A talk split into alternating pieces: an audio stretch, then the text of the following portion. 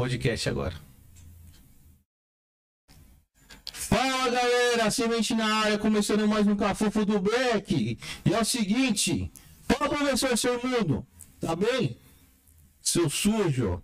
Tô com o professor aqui do meu lado, ele tá ali no som, como sempre. Vamos para os nossos primeiros recadinhos, certo?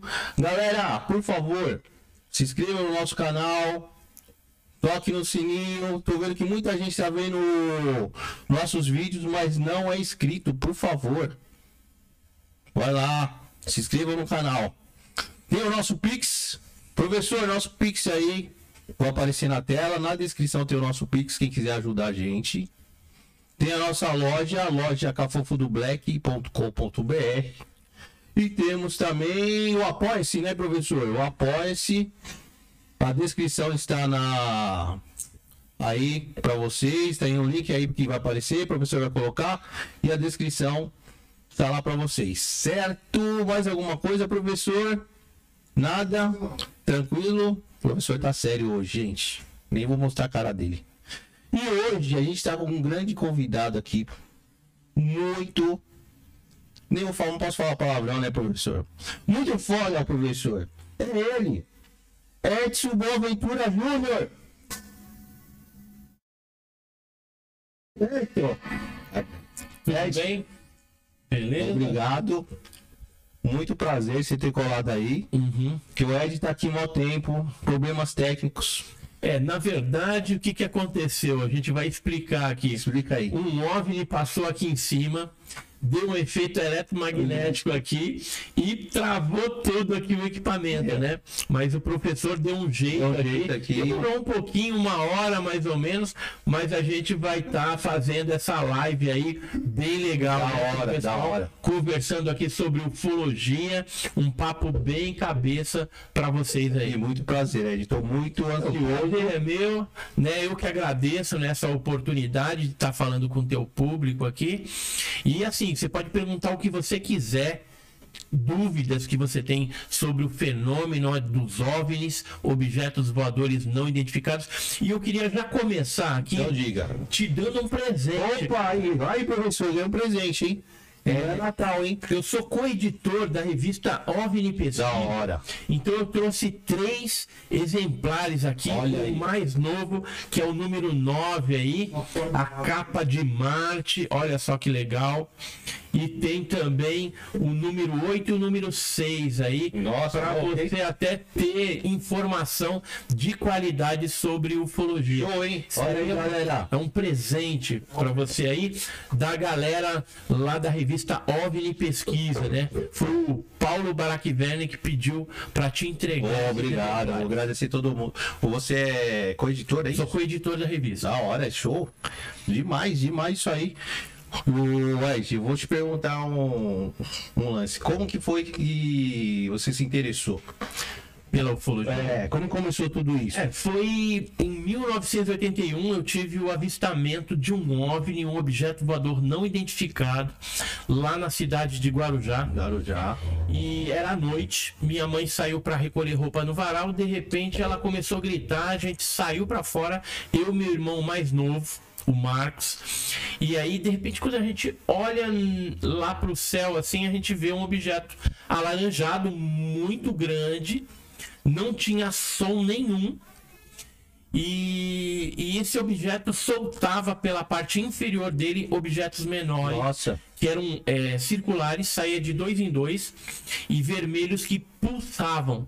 Esses pulsavam e a cada dois iam para um determinada, para uma determinada região do céu lá de Guarujá. Uns foram pro lado da serra, outros pro lado do mar, E, outros e, lado e você conseguiu ver bem o objeto? Era, é, era bem grande. Era muito grande, muito grande. E naquela época eu tinha 14 anos de idade e logo identifiquei que não era um balão, Certo. não era um objeto voador convencional, não era avião, não era nada disso. É, nada que a gente conhece, não era um E cometa. você, e você lembra mais ou menos a forma dele? Na época não tinha drone, né? Que hoje a gente confunde bastante com drone. Mas o, a forma dele era assim, não tinha uma forma definida, mas era um pouco alongado. Ora, umas Tipo, partes tipo, tipo cilindro, tipo cilindro, meio Não, cilindro. não era bem cilindro, era uma forma meia oval assim, mas que em alguns momentos ele mudava um pouco a forma por causa da luminosidade. Certo. Aí quando ele se posicionou, foi andando bem devagarinho, voando, né, bem devagarinho, se posicionou sobre a cidade de Santos, no litoral paulista. Aí ele aumentou a intensidade do brilho, assim, Que cor que era Então, mesmo? alaranjado. Alaranjado. Esse era alaranjado. Os pequenos que saíram, a gente contou 16 objetos que saíram Nossa. por baixo, desde o momento que eu passei a observar. E esse grande, ele, vamos dizer assim, que ele fosse do tamanho dessa, dessa caneca. Ele aumentou praticamente o negócio assim, ó. Nossa. Ficou muito grande. E nesse momento, o meu irmão mais novo começou a chorar. Depois ele falou que achava que era o fim do mundo tal. Só que é, na hora que ele aumentou a intensidade, ele diminuiu e depois subiu, né? Fez um movimento de anzol assim, ó. E subiu para o céu E- numa velocidade incrível. E aí a gente já estava na porta de casa, a gente morava numa edícula lá no Guarujá, e as pessoas estavam apontando para o céu, olhando, um monte de gente. Então um viu. monte de gente viu. Um monte de gente viu naquela época lá. Nossa. E a partir daí eu passei a querer ter respostas para saber o que, que era aquilo que eu tinha visto. E aí no fenômeno dos OVNIs é que eu obtive essa resposta. Nossa, que legal, hein? Você não ficou assustado, não? Quando você viu Não. aquele Não objeto fiquei. enorme? Não, na hora eu particularmente não. Fiquei mais curioso. Agora o meu irmão mais novo, ele teve aí um, um, um ataque de, de, de choro, né? Porque, sei lá, o que, que ele, ele falou, ah, pensei que estava acabando o mundo, sei lá. Nossa. Porque era um negócio realmente impressionante. A minha mãe, ela sempre conta que antes desse avistamento houve um outro. Mas eu não consigo lembrar na minha memória esse outro. A gente morava na Praia do Guaiúba, em Guarujá também. E minha mãe era caseira de uma, de uma casa lá Certo. na, na praia. E um- uma certa ocasião a gente estava no ponto de ônibus e parece que apareceu alguma coisa. As pessoas viram, mas eu não dei muita atenção. Talvez por não ser algo tão marcante como esse, Esse foi. de 1981, mas já havia aí um outro, um outro avistamento que ocorreu antes. É, a partir dessa data, em 1985, a gente montou lá no Guarujá um grupo de pesquisa de OVNI chamado GUG, Grupo Ufológico do Guarujá, onde várias pessoas que gostavam do tema, né, eh, resolveram se membrar ali. E esse grupo ele tinha o objetivo de pesquisar o fenômeno na região, no litoral paulista, litoral sul e norte, eh, dentro de uma metodologia científica. Isso aí você é com quantos anos, mais ou menos, você já tava? Aí eu já estava com 18 anos, foi 4, 4 5 anos Depois. depois. Foi 81, 85 que eu fundei o Google. Então eu já estava com 19. Ou, ou 18 para E 19. quantas pessoas tinham? Você lembra? Ah, na época foram poucas, umas 10 pessoas, mas o grupo chegou a ter centenas de Ah, pessoas. legal. E nós pesquisamos lá no litoral paulista mais de 400 casos envolvendo avistamento simples, né, de luzes, objetos e pousos desses objetos. Foram mais de 12 é, pousos na região que a gente teve envolvido lá na investigação e casos com tripulantes, é, explosões de objetos na região, por Nossa. exemplo, o caso de Ubatuba, né? Que foi uma explosão de um OVNI na Praia das Toninhas em 57. Ou seja, apesar do caso ser antigo, a gente já tinha informações naquela época, na década de 80, chegamos a entrevistar algumas pessoas sobre esse caso famoso aí do litoral norte do estado de São Paulo. E tinha também é, casos que envolviam abduções, né, contatos próximos né, dessas pessoas aí com os tripulantes. Porque tem, porque tem vários, é, esse lance de abduções tem vários graus, né? Tem. Tem vários graus, né, de, desse lance de abduções. É assim, na verdade não é as abduções, são os casos. Hum. Então você tem caso de primeiro grau, que é avistamento, segundo grau, quando ele deixa marca física no solo ou marca na testemunha, interferências, por exemplo, em aparelhos eletroeletrônicos também é considerado como segundo grau. Terceiro grau é quando você tem um tripulante envolvido na cena, junto com o OVNI ou sem o OVNI. E o quarto grau é quando tem o sequestro ou abdução propriamente dita, onde o ser humano é levado a, a bordo de um objeto ou em algum recinto, onde ele passa por experiências ali de coleta de material genético, cabelo, unha, pode passar vez ou outra por implante, relações sexuais, coisas bem estranhas. É. Esse, desse caso que você falou, tem um do Vilas Boas, né? Tem. Esse é um, um dos casos mais antigos né, de, de relação que aconteceu em São Francisco de Sales, em Minas Gerais, em 57. 1957.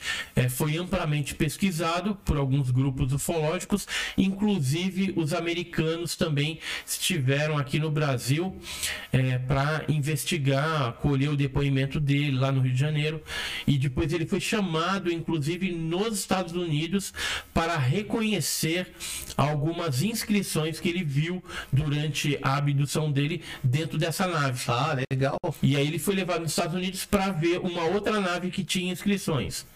Né, isso é, na década de, de 80. Mas essa outra nave que ele foi ver era, era um OVNI? Era um outro OVNI. Nossa. Entendeu? Existe isso. E depois houve um outro convite para que ele fosse até lá, mas aí ele já estava é, meio desencanado dessas coisas e não quis ir. Já era advogado, tinha se formado advogado, o Antônio Vilas Boas. Hoje ele é falecido, só os filhos né, que têm a memória. A gente tem no canal Enigmas e Mistérios alguns vídeos com áudios de irmãos do Vilas Boas que contam a experiência também. Legal. Legal. Um outro que eu vi também, que via. Na verdade, eu conheci porque eu assisti o filme, que era o Fogo no Céu. Não sei. Do Travis Walton. É, é um caso bem conhecido. É um esse, caso né? bem conhecido. Então, o Travis ele foi abduzido em 75 na cidade de Snowflake, lá nos Estados Unidos. E, e ele estava acompanhado dos amigos Isso. dele que eram lenhadores e já na volta do serviço, né, tinham cortado bastante madeira no meio do caminho, é, do lado de um de um é, de uma floresta de pinheiros, eles perceberam uma certa luminosidade e aí aquele objeto de repente foi se aproximando e eles viram que era uma nave diferente. Né? O formato dela era até um formato bem diferente. E nisso eles pararam a caminhonete e somente o Travis Walton desceu e começou a ir andando em direção àquele objeto.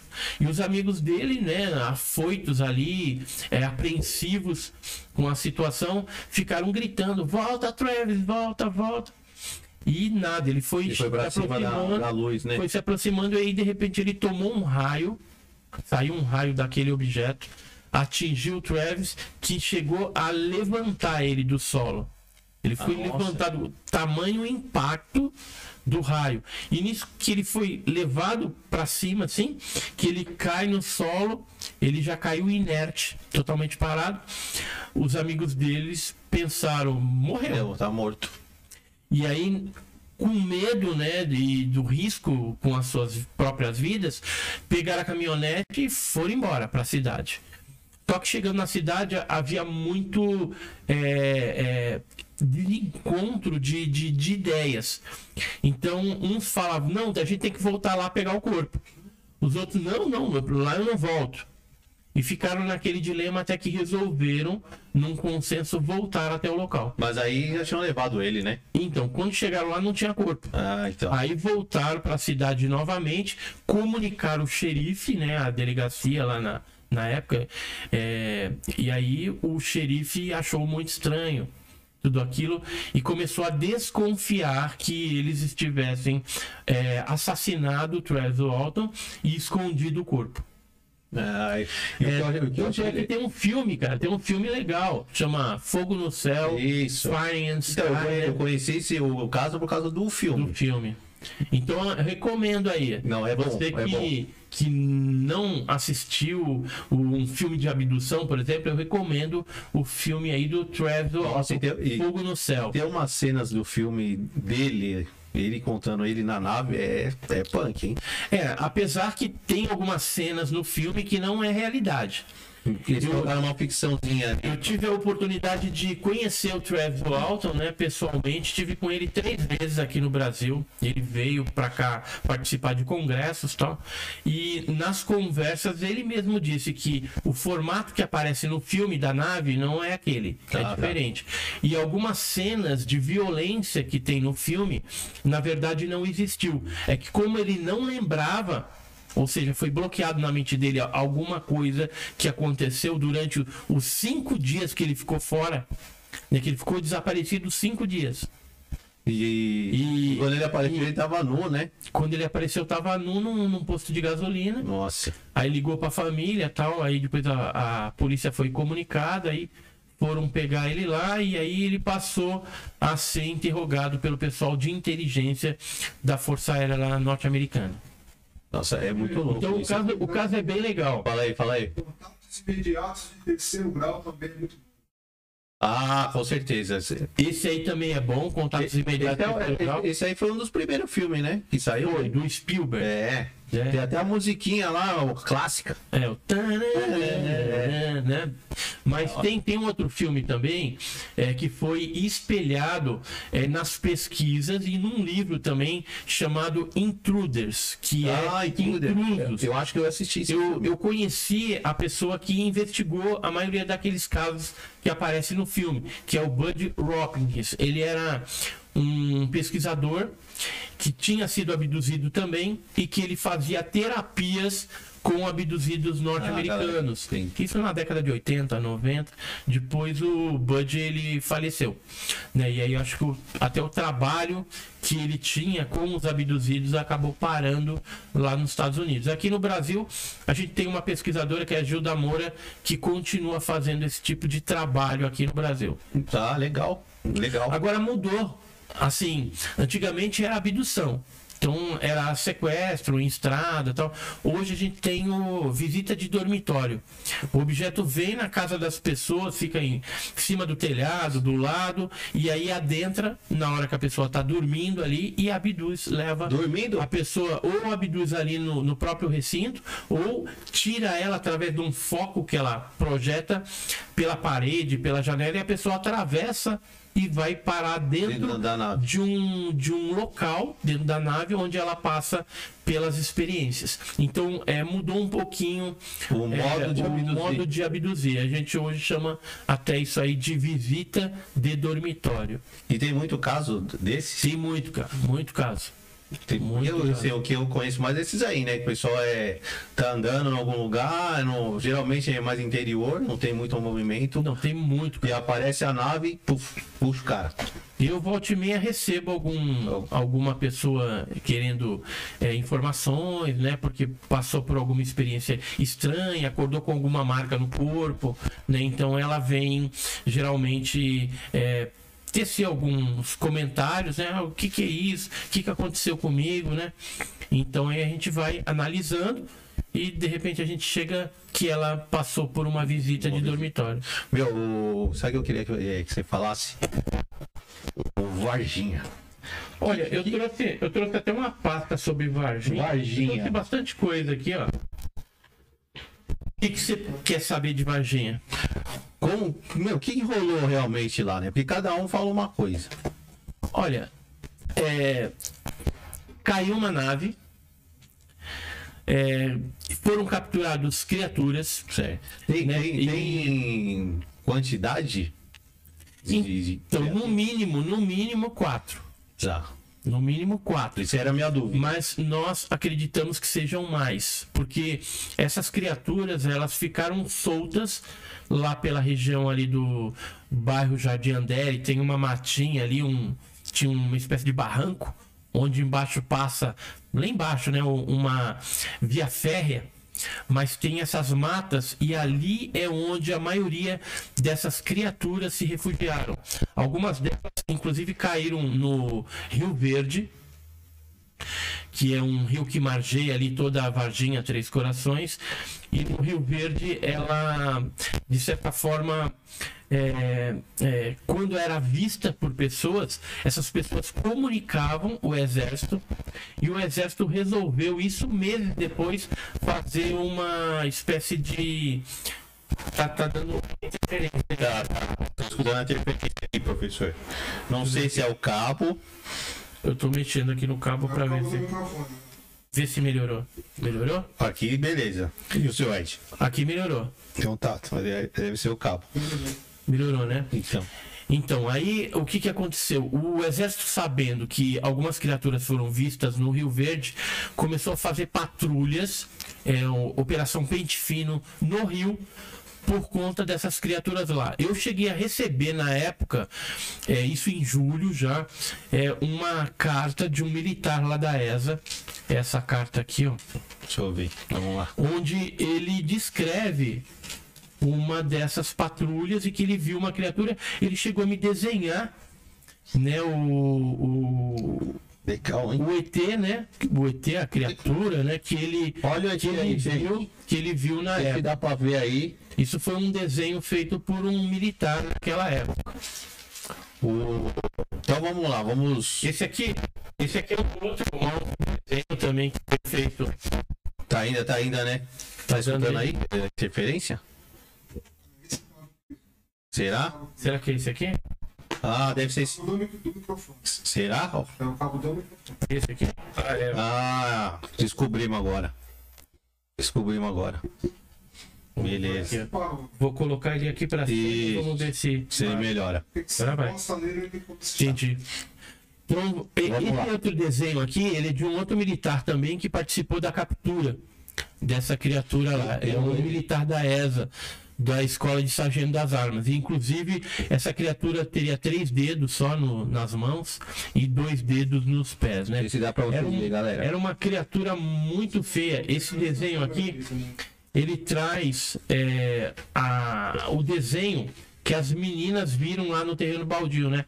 Porque o caso ele ficou conhecido depois do avistamento de três garotas que estavam voltando para casa depois de um trabalho em faxina doméstica que elas faziam lá. Certo. E elas foram cortar um, um atalho né, por um terreno baldio e viram uma dessas criaturas agachada, que era marrom escura, olho vermelho, né? Com esses três dedos, dois dedos. Ah, então, pé. então é uma Então- espécie diferente, né? Era a mesma criatura.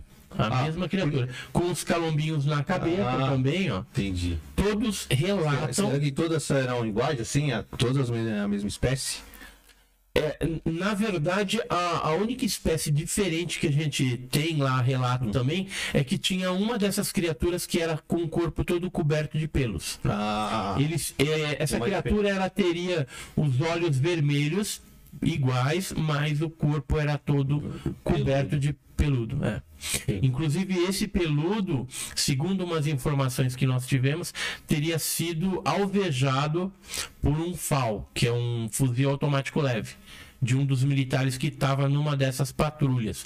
As patrulhas, elas é, iniciaram-se no dia 20, 21 e 22. Foram três dias é, na coleta desses, dessas criaturas, desses animais, sei lá. então quando o OVNI caiu, elas se espalharam. Cada um foi para um, pra um canto. Isso, a, a nave ela foi vista por esse casal aqui, ó. É a Oralina de Freitas e o Eurico de Freitas é um casal de ruralistas que viram o objeto passando, soltando fumaça, ou seja, já estava avariado. Ah, entendi. E aí ele estava passando bem baixo. Tanto é que o gado ficou correndo de um lado para o outro na, na fazenda deles. E isso aconteceu no dia 20 de janeiro de 96, por volta da uma hora da manhã. Eles falam às vezes do dia 19 para 20, mas na verdade já era o dia 20 de janeiro, a uma hora Ah, foi de madrugada isso. Foi de madrugada. E aí a- o gado estava correndo, isso que chamou a atenção. Aí eles olharam, viram aquele objeto passando já abaixo. Provavelmente essas criaturas foram pulando pelo buraco né, na fuselagem do objeto voador não identificado. Ah, pra não E- explodir, sei lá, né? Pra tentar fugir antes da, da queda. Talvez. E, Né? o, o- o- e esse objeto ele era do tamanho de um micro-ônibus, formato de submarino. Não tinha janela, nada. Totalmente aluminizado, né? Eu pensei que tinha sido de dia isso. Não, então, de dia as criaturas começaram a ser observadas Ah, lá. então. O corpo de bombeiros, por exemplo, ele observou eh, no Jardim Andere eh, essa criatura e capturou. Na verdade, quem observou foi o, o, o pessoal civil que mora ali, algumas crianças, alguns moradores, aí ligaram pro corpo de bombeiros, o corpo de bombeiros foi lá, viu a criatura que estava numa parte inferior e aí desceu com luva e rede para capturar. Tava, tava aí- viva. Tava viva. Tava viva. Aí essa primeira, que foi por volta das 10 e meia, 11 horas da manhã, eles capturaram com rede. Aí, assim que eles levaram para cima, colocaram dentro de um, uma espécie de caixote também, eh, chegou um, um caminhão da ESA, da Escola de Sargento das Armas em Três Corações, do Exército, e aí eles pediram para levar aquela carga. Aí o oficial que estava ali, né, o do bombeiro, falou: ó, dá um tempo que eu tenho que pedir autorização pro Major Maciel. Aí ligou pro Major Maciel, o Major Maciel falou: tô indo aí, dá um tempo.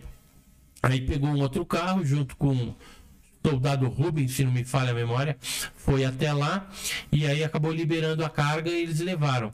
Essa, esse animal que estava, né, essa criatura que estava na caixa, ela fazia uma espécie de zumbido bem estranho. Nossa.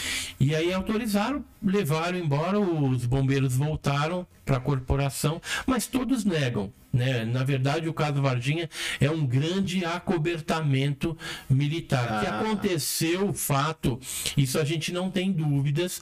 O grupo dos sete, que é o- os sete pesquisadores principais que investigaram o caso, que é o Birajara Franco Rodrigues, Vitório Pacatini, Claudir Curvo, eu, Jamil Villanova, Eduardo Mondini e Oswaldo Mondini, eles tiveram acesso irrestrito a todas as informações, inclusive depoimentos dos militares, do Corpo de Bombeiros, da Polícia Militar e do Exército, que tiveram certa interação com toda essa operação de captura, de transporte, porque as criaturas não ficaram em Varginha.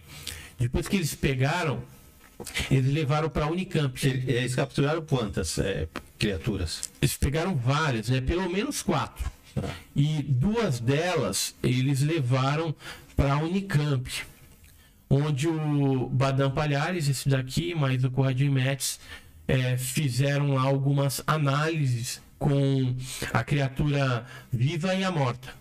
Lá foi uma viva e uma morta. A gente ficou sabendo depois que uma delas foi para Iperó também, uma base de segurança máxima da Marinha. E duas criaturas foram para os Estados Unidos junto com a nave.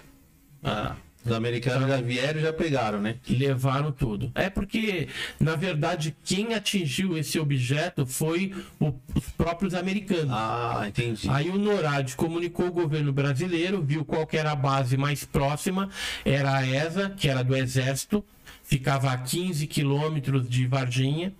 Então foi a, a, a base é, mais próxima que conduziu toda aquela missão ali, aquela operação.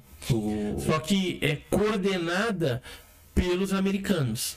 Que os americanos depois já baixaram lá e já começaram a dar as dicas de como fazer o negócio. O- Agora, como que eles atingiram a nave? Através de um feixe É isso que eu ia perguntar. de laser, entendeu? Que naquela época já existia, mas que é, não era de conhecimento público.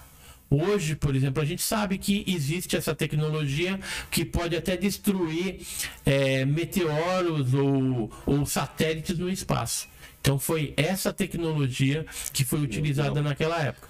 E, e esse negócio dos americanos estarem coordenando e dando ordens para o Tenente Coronel Olímpio Vanderlei lá na ESA foi algo muito chato os subordinados é, ficavam meio chateados de ter que ficar recebendo é, ordens dos americanos Fora, né? ali, né? Os caras não sabiam falar nem português direito e ainda, né, mandando em Mas- tudo ali. Eu ia te perguntar isso, por exemplo, cai uma nave e vai em interior de São Paulo. Quem que, quem que o órgão que cuida disso? É o exército.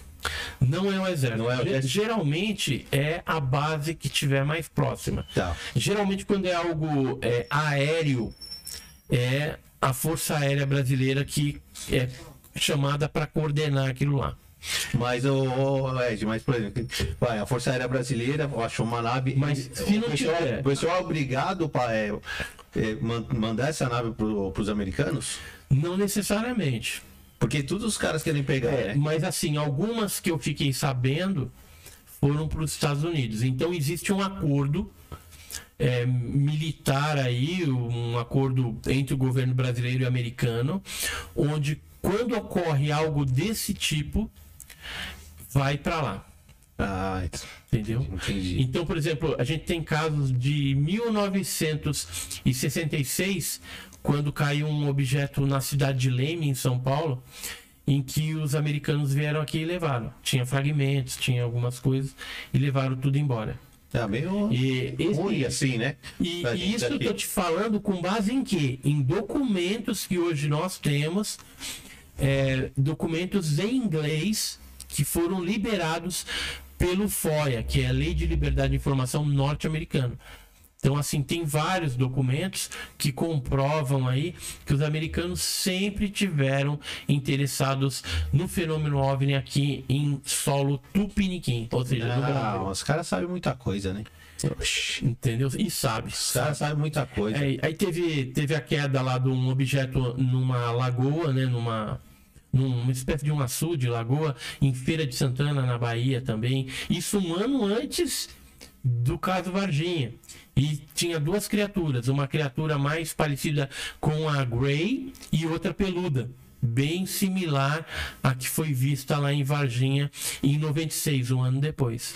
Eu vi o. Então, assim, só para a gente falar do, do caso Varginha, o caso Varginha ele ganhou uma notoriedade muito grande e ele é uma espécie de arquivo X na real que aconteceu no Brasil, com todos os ingredientes interessantes de um arquivo X. Ou seja, você tem é, o envolvimento militar, a negação desses órgãos militares e de inteligência, você tem a morte de pessoas, tanto é, militares como civis. Eu ia te falar, assim, morreu um, é É. um policial que morreu. É o Marco Elixerese. Eu tenho até um jornal, que é esse aqui, ó. Se quiser até abrir aqui mostrar pra galera aí.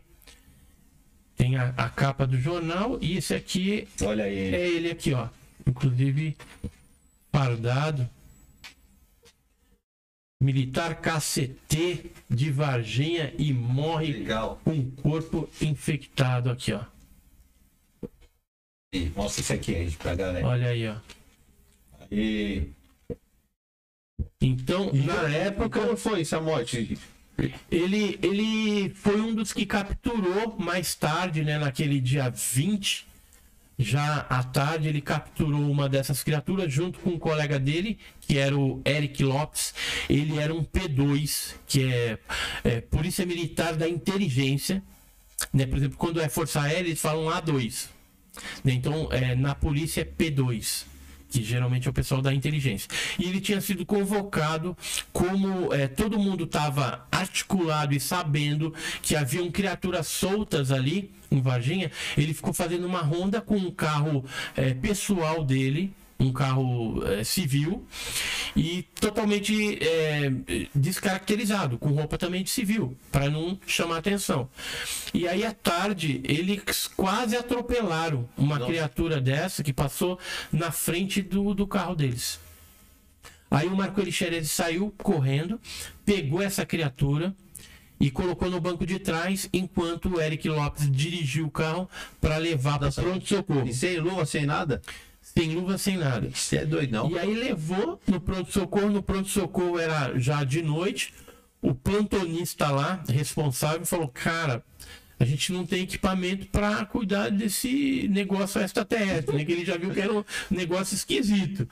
Aí, aí ele falou: Não, tudo bem, é melhor vocês levar lá para o regional. Aí levou para o hospital regional, que ficava na área central. E aí foi dado entrada nessa criatura que parecia que estava doente. Nisso, o Marco Elixerese tomou um arranhão da criatura embaixo do braço. Porque, embora esse ser tivesse três dedos, ele tinha uma espécie de unha pequenininha, mas tinha, como se fosse uma garrinha. E essa, essa Será que, foi na, arranhada. será que foi na hora que ele pegou, a criatura tentou escapar e arranhou ele? Hum, Não sei se foi nesse momento, a gente não Hum. tem detalhes de como que foi isso. Mas a camisa dele foi rasgada e havia essa esse machucado que provavelmente depois virou uma espécie de pelo encravado que ele tentou tratar e aí não, não deu jeito, depois ele acabou vindo a óbito. Nossa. E aí é, teve um monte de complicações.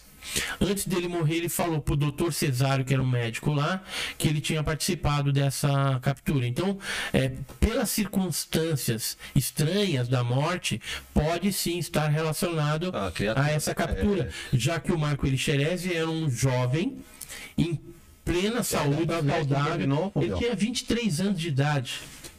E os exames mesmo que ele fez é, ficaram meio fazendo fosquinha, não queriam dar, depois liberaram. Teve alguns que demorou até para liberar. E no fim botaram como causa mortes pneumonia. Né? É sempre assim, né? Sempre alguma Então, coisa nada é, alguma coisa assim, um cara saudável desse morrer de pneumonia é muito estranho, né? Mas é, tudo isso foi acobertado. Teve alguns civis também que morreram. Depois é, a gente ficou sabendo que houve a chegada de alguns corpos no cemitério dos Amarais, em Campinas, porque tudo estranho vai para lá. Vai para Campinas, vai para Unicamp. E, e também alguns animais morreram no zoológico de Varginha, onde teve aparições também. É, lá houve a morte de cinco animais. E a diretora do zoológico, ela. Deixa eu ver, aqui, ó. Essa aqui é a dona Terezinha Galo Klepf e o seu marido. Eles estavam numa festa de aniversário. É, aqui é, um- é uma jaula, né, onde tem a ararinha azul lá no zoológico e o salão da frente eles alugavam para fazer festa de aniversário. E aí a dona Terezinha saiu para fumar um, um cigarrinho, Ah, sentou numa cadeira e começou a fumar esse cigarrinho. De repente ela viu grudado na grade uma criatura assim. A única diferença é que ele tinha uma espécie de elmo na cabeça, uma espécie de capacete, alguma coisa meia dourada. E a gente acredita até que essa criatura devia estar procurando as outras que já tinham sido capturadas. Porque isso aqui aconteceu em abril. As que foram capturadas foi em janeiro. E aí, Nossa, aí a gente fica depois- falando, é, mas no zoológico, pensa só, se eu vou resgatar algumas outras pessoas que ficaram para trás, aonde que eu procuraria? No zoológico, onde tem um monte de animal que ser humano coloca lá e, isso. e bota em grade. Então, Então, é, vamos deduzir que essa criatura seria inteligente. Sim. Até nesse aspecto, sim. E aí o que acontece?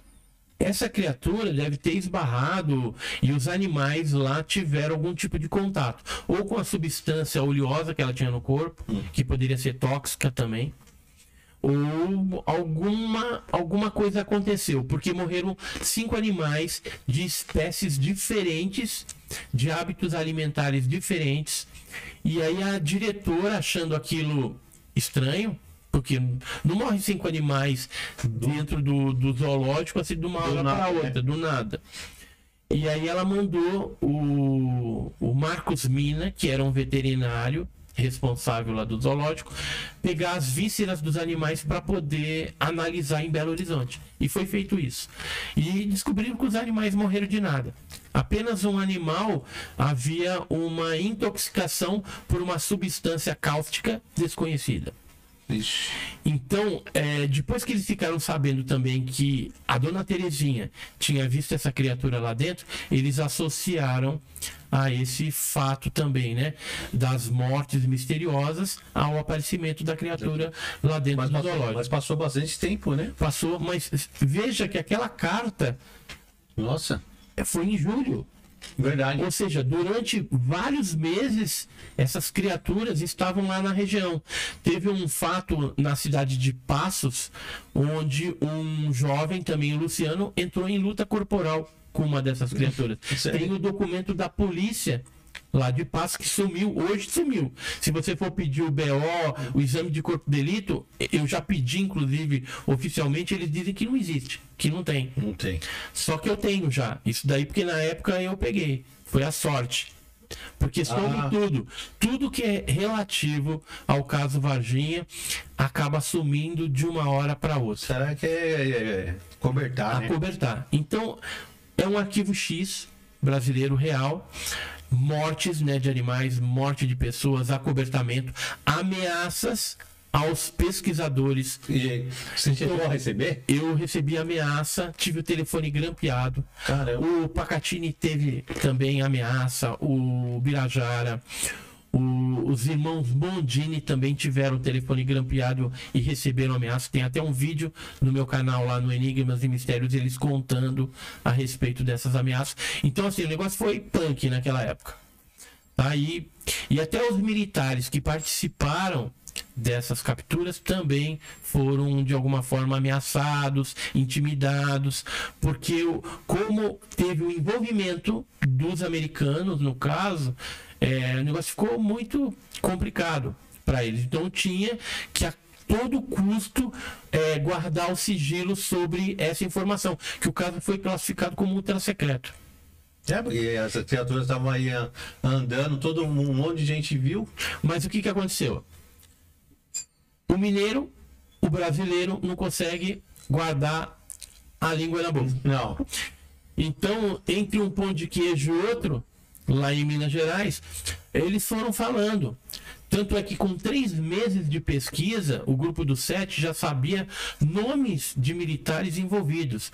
Por exemplo, que a operação foi coordenada pelo Tenente Coronel Olímpio Vanderlei, estava envolvido o Tenente Tibério, que inclusive ele foi na frente na Unicamp antes de chegar o comboio com as criaturas lá. Foram três caminhões para lá. Então, o Tenente Tibério, o Capitão Ramires, o Sargento Pedrosa, o Cabo Vassalo, o Soldado Cirilo, Soldado Demelo, Soldado Elber. Muita vários. gente envolvida. Um monte de gente. Né? Hoje a gente já ficou sabendo também do Sargento Veloso. Né? Então tem muita gente envolvida nesse caso. acobertamento, nessas missões de captura e de transporte da criatura também. E os americanos aqui pintaram e bordaram do jeito que eles queriam. Ah, É, é, o, acontece. o- o próprio é, reitor da Unicamp na época teve que ficar quieto. O próprio Badam Palhares também nega até hoje. Então é, é isso. Varginha é um dos principais casos que foi acobertado. É, a gente teve um caso aí que bombou na mídia, que é o caso de Magé também lá no Rio de Janeiro. Eu não fui pesquisar, mas o Arthur Sérgio Neto foi lá e ele falou para mim que realmente alguma coisa aconteceu lá. Só que o acobertamento foi muito mais forte até do que o caso Varginha. E aqui em Varginha, é, a gente tem é, al- algumas fotos né, da época de alguns eventos, por exemplo, a retirada da criatura dentro do Hospital Humanitas, porque é, uma das criaturas foi levada para o regional, depois foi transferida para o Humanitas. E foi feita uma operação onde os médicos estavam mexendo na criatura e chegaram os militares do exército lá para retirar essa criatura. E, e- e- e o militar do exército descreveu para nós que o médico pegava uma espécie de, de pinça e puxava a língua dessa criatura que era bifurcada. Parecia uma espécie de réptil. ah, legal. Na verdade, a gente não sabe se era réptil ou se era alguma fita também para medir putrefação, deterioração daquele cadáver. Eu sei que eles, depois de um tempo, né, tinha um militar também filmando tudo com uma handcam. E, e, e pelos desenhos aqui, é, pelos desenhos dá pra perceber que elas, elas não são altas, né? É, tinha 1,60m, 1,75m, eram baixos. E, e assim, eram muito feios e algumas pessoas descreveram que ela tinha um cheiro também. Parecendo um cheiro de amoníaco. Amoníaco. Amoníaco, amônia, alguma coisa assim. Então o caso foi muito interessante. Tem centenas de testemunhas, algumas delas estão vindo a público agora para relatar o caso. O caso foi descrito também no livro do Dr. Roger Kaleir. É um livro americano, né? O UFO Crash em Brasil, né? Revistas inglesas, revistas americanas, francesas, é, enfim, Bastante coisa. é, espanhola, japonesa, foi em vários lugares. É, a revista Isto É também publicou, inclusive essa fotinha que você está vendo aqui, ó, é o Vittorio Pacatini com um dos militares que deram detalhes dessas operações naquela época. Ele está tarjado aqui para não ser reconhecido, Ah. porque na época ele estava na ativa, então eh, poderia complicar para o lado dele. Mas eles tiveram essa, esse discernimento de divulgar o caso, Legal. de não acobertar né, o, o, o caso, porque era algo importante que tinha acontecido e eles estavam indignados que os americanos estavam mandando naquela situação. E depois que vazou o nome dos militares, vários desses militares foram eh, transferidos para outras bases em outros estados também. Então, o caso Varginha ainda vai dar muito pano para manga. Tem muita Tem coisa muita rolar. peça do quebra-cabeça para a gente montar e entender o que realmente aconteceu. Tem fita de vídeo dessas criaturas? Tem. Tem fotos, mas isso virar público é muito difícil, mas pode ser que algum dia ainda venha. A gente está lutando para isso. Ah, sim, tem que, tem que mostrar, mano. Apesar que eles falam que muita coisa no. Isso é desculpa que os americanos dão, né? Não, não vem ao público porque eles não querem causar histeria na, na galera. Agora, eu te trouxe essa pasta, é só um pouquinho, né? Para falar de Varginha, a gente tem que falar umas quatro horas aí.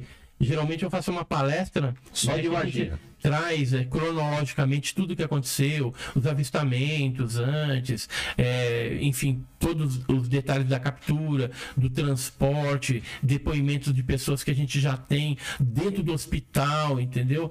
É, só na Unicamp, duas enfermeiras contaram é, sobre detalhes da criatura que elas viram, elas trabalhavam com o Badam Palhares, então, assim, tem muita coisa que pouco a pouco vai vir vai à aparecer. É, Alguma criatura é. Você falou que fazia sair um som, né? Mas não É um falava zumbido. nada, não falava nada, né? Nada, nada. É, teve um militar que a gente conversou que ele disse que quando estava olhando pro, pro olho da criatura, é, é como se ela estivesse olhando com um olhar de pena. Tanto é que esse militar chegou a comentar assim que quando ele foi dormir, ele fechava os olhos para dormir e parecia que ele estava vendo aqueles olhos. Nossa. Entendeu? Então foi um- uma percepção individual de uma pessoa é, que disse que teve isso. Agora, comunicação com a criatura não houve. O próprio Badan tentou alguma coisa, mas não houve nenhuma comunicação inteligente. Não teve nem. Nessa, nessas capturas dessas criaturas, não teve nenhuma resistência delas? Não houve nenhuma resistência. Estranho. né? E, e houve uma que foi alvejada porque ela era muito feia, né? Então o militar, imagina, você tá no meio do mato, Ah. aparece um bicho de olho vermelho, Vamos na roça. é, você vê um bicho lá de olho vermelho todo peludo na tua frente, o cara não teve é dúvida. Ele pegou armamento de uso pessoal e mandou bala. Parece aqui é só paulada no coco, velho. Sem dó. Depois eu chamo o Ed, ó. Vem buscar aqui, ó. Tá fedendo a casa, Ó, sobre, sobre Varginha, eu pretendo escrever um livro Legal. sobre a minha ótica, né? Eu já O escrevi seu olhar, né? É, Sobre o- meu olhar e o que eu vivenciei e que estou vivenciando ainda. É, eu escrevi já dois livros, esses daqui, ó, Alienígenas no Passado do Brasil, que Legal. fala a respeito de 14 casos envolvendo tripulantes é, antes da era moderna do dos discos voadores. Então é bem legal porque tem a primeira abdução no Brasil que aconteceu em 1931. Tem casos aqui de 1925, 1946, 1930, É, eu 1934. ia te perguntar quando foi a primeira. Antes, antes mesmo de se falar em disco voador. Não se conhecia isso. E aqui são tripulantes. Eu não quis colocar, por exemplo, é, avistamentos simples, porque aí a gente tem, é, por exemplo, cartas do José de Anchieta que já falavam de avistamento de bolas de fogo, que era o M. Baitatá, em cartas datadas de 1560 Ah, que ele mandava aqui do Brasil falando que os indígenas eram perseguidos por essas luzes. Então, é, tem muita evidência e registro histórico do fenômeno é, em solo brasileiro. Mas é, no livro eu quis me ater a tripulantes, que é algo mais raro. E eu consegui juntar 14 casos Ah, brasileiros.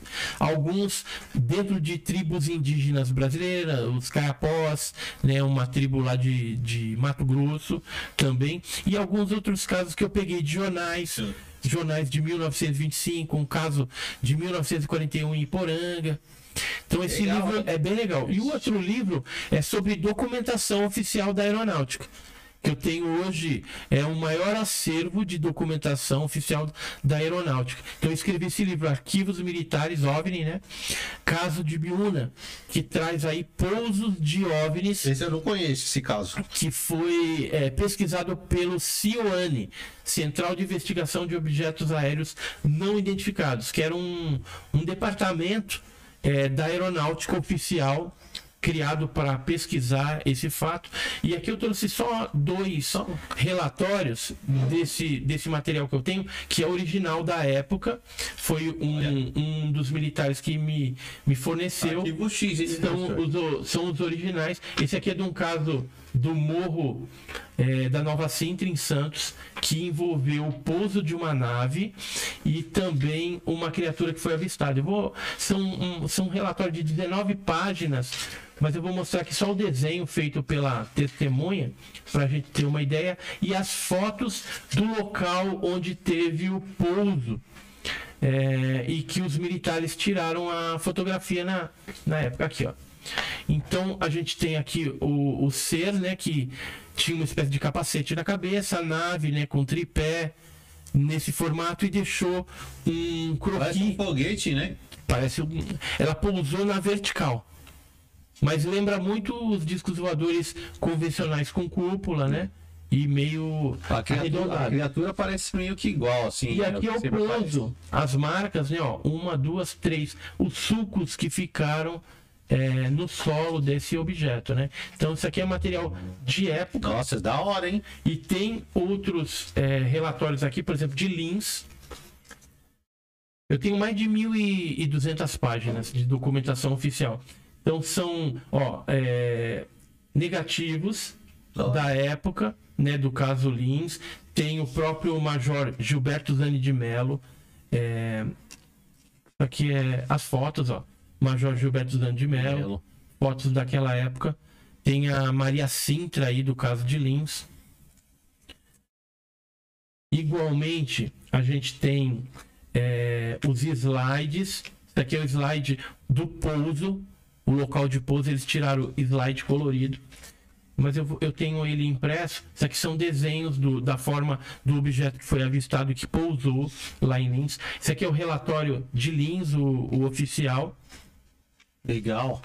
né? Tem os desenhos, o exame é, de corpo de delito, jornais da época. Muita É, coisa, Ou seja, a aeronáutica, ela era muito caprichosa. Aqui é a marca de pouso, ó.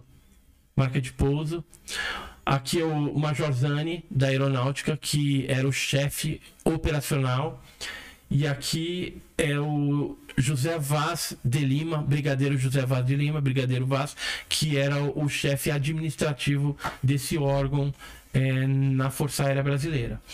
Aqui é a dona Maria Sintra, aqui é um, um envelope, ó, Ministério da Aeronáutica, caso 006, Cioane 006, enfim, eh, vários Muita documentos comprovam que a Força Aérea Brasileira sempre se interessou por esses casos e que pesquisa. E eu acabei fazendo o primeiro volume sobre o caso de Biúna, colocando esses documentos justamente é, para que as pessoas é, saibam que o assunto ele é sério e que ele merece ser pesquisado com uma metodologia científica, né, para que eh, se chegue a algum esclarecimento desse fenômeno polêmico que é a ufologia. Muito louco. Muito legal, né? Muito legal isso aqui. Eu trouxe para você também, não sei se você já viu foto de OVNI, trouxe algumas, Ah, eu ia até falar pra você trouxe algumas. sobre o negócio de foto. E quando a gente vê as fotos de OVNI, é uns negócios meio borrados, assim. Não consegue ver nitidamente. Agora que tá começando a aparecer, né? Umas fotos mais claras, assim. é assim, dentro do meio ufológico sempre teve. É que as pessoas não têm conhecimento. E o que a imprensa divulga, às vezes, é só essas porcarias. Então, sempre você vê aquelas fotos borradas. Mas olha aqui, pessoal, tem foto de dia, essa aqui tirada em Nova Leão, Monte Morelos, em 94. Essa daqui tirada em Sumaré, São Paulo, em 1980.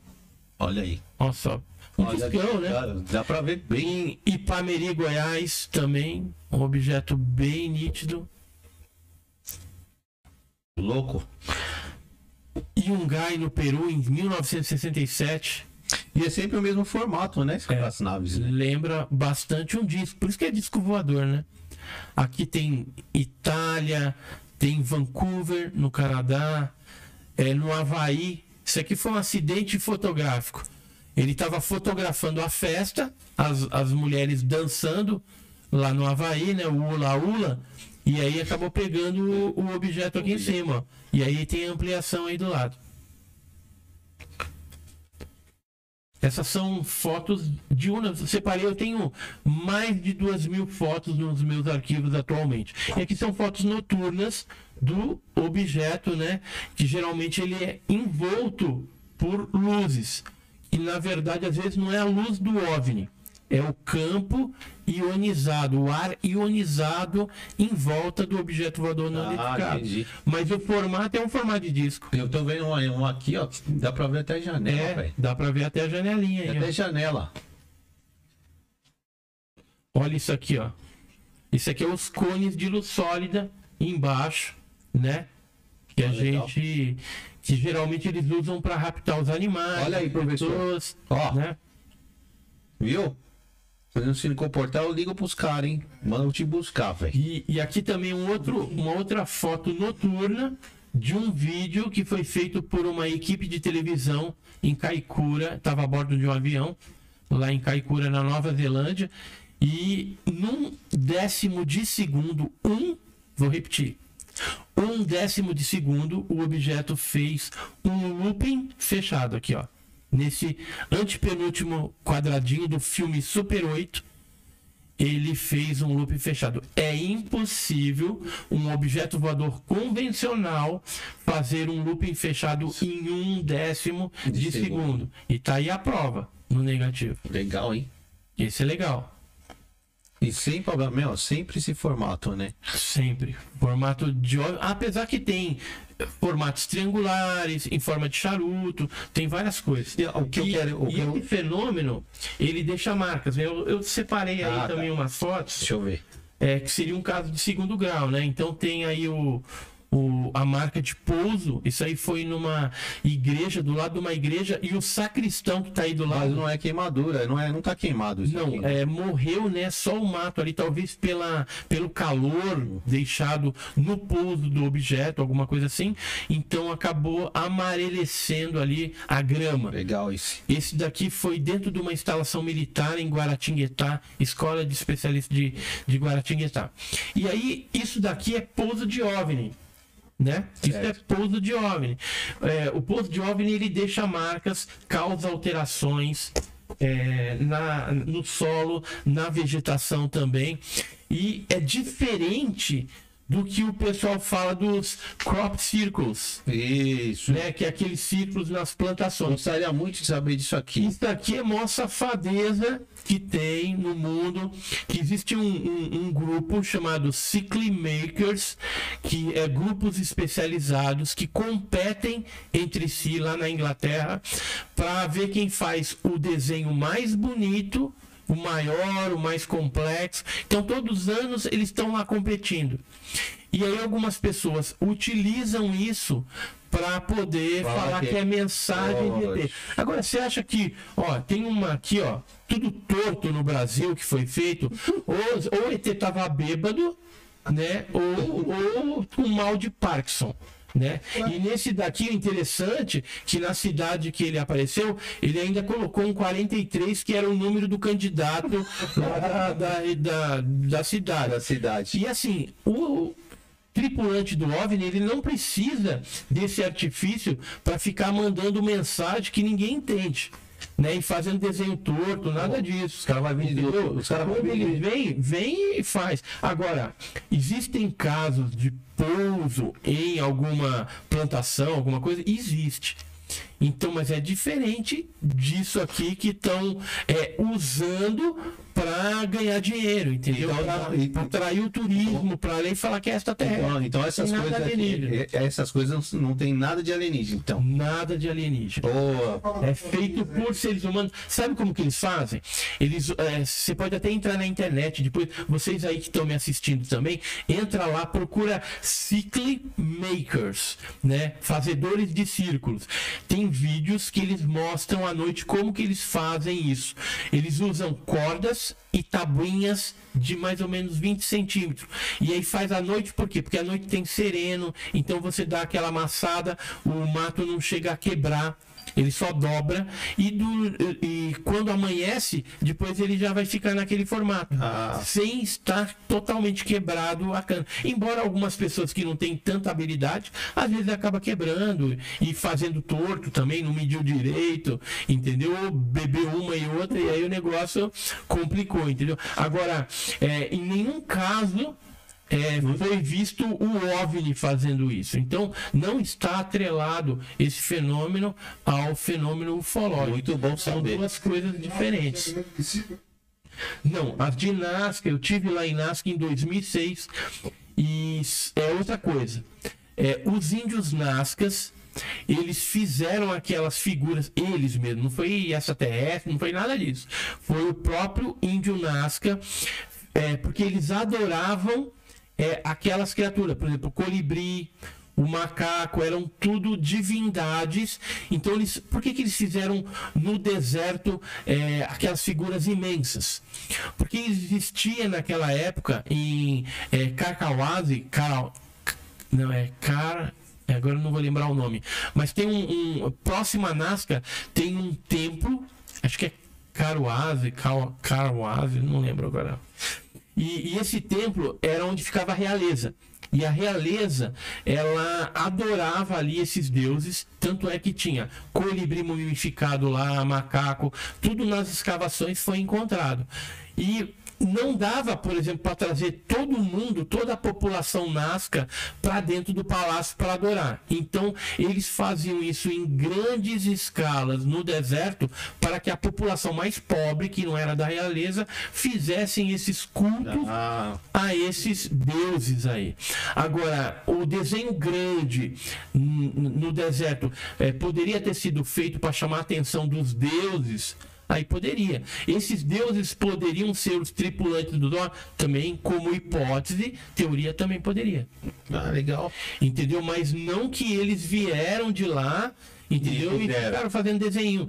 Mesmo porque é fácil fazer isso lá em Nazca. É, o deserto é seco, não chove. Então você começa a remanejar pequenas pedras e grandes pedras e ir varrendo o local e fazer um sulco não muito profundo, é, você já vai perceber que a tonalidade da areia ali é outra cor, é mais amarelada do que a parte de cima. Então ela fica muito saliente.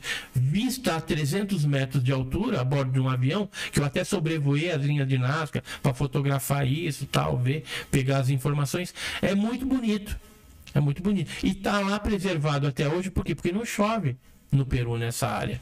Se a gente for para Paracas, por exemplo, que é uma outra área do Peru, tem o candelabro de Paracas, é uma espécie de tridente.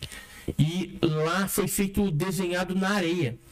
Como não chove também, está preservado. Só que você não pode ir lá ficar andando, pisando, porque senão vai sumir essa relíquia arqueológica. Então, geralmente, você vai de barco, eles tomam uma certa distância no, no- na embarcação para você observar no platô assim aquele é, tridente. O que, que significa aquilo? É algo feito para essa terra? Não. Aquilo é para indicar o caminho para o centro do Peru. Então, quem vinha navegando e chegava ali em Paracas, eh, nas Ilhas Balestas, aquela região, ele sabia que seguindo naquela direção ele iria para o interior do Peru, onde tinha outras eh, cidades, outras civilizações ali, né? Legal. O que eu quero perguntar para você aí? Hum. É, da sua experiência que você tem, tem casos porque com outro tipo de tipo de seres? Com outros tipos? É, porque assim, o que a gente vê mais é o Varginha, o Varginha não, o, o Green, né?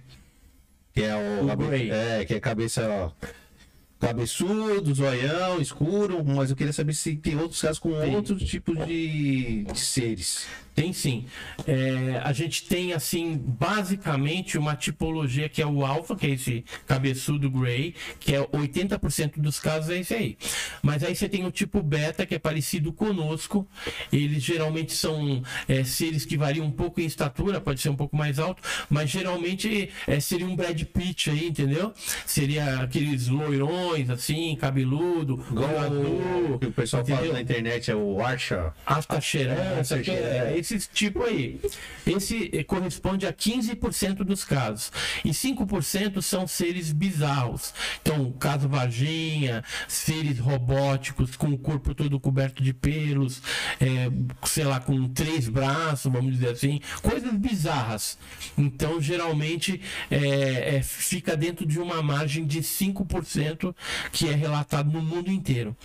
Tá? Então 80% é os baixinhos. Ah, e, e dentro desses 5% também tem os seres energéticos.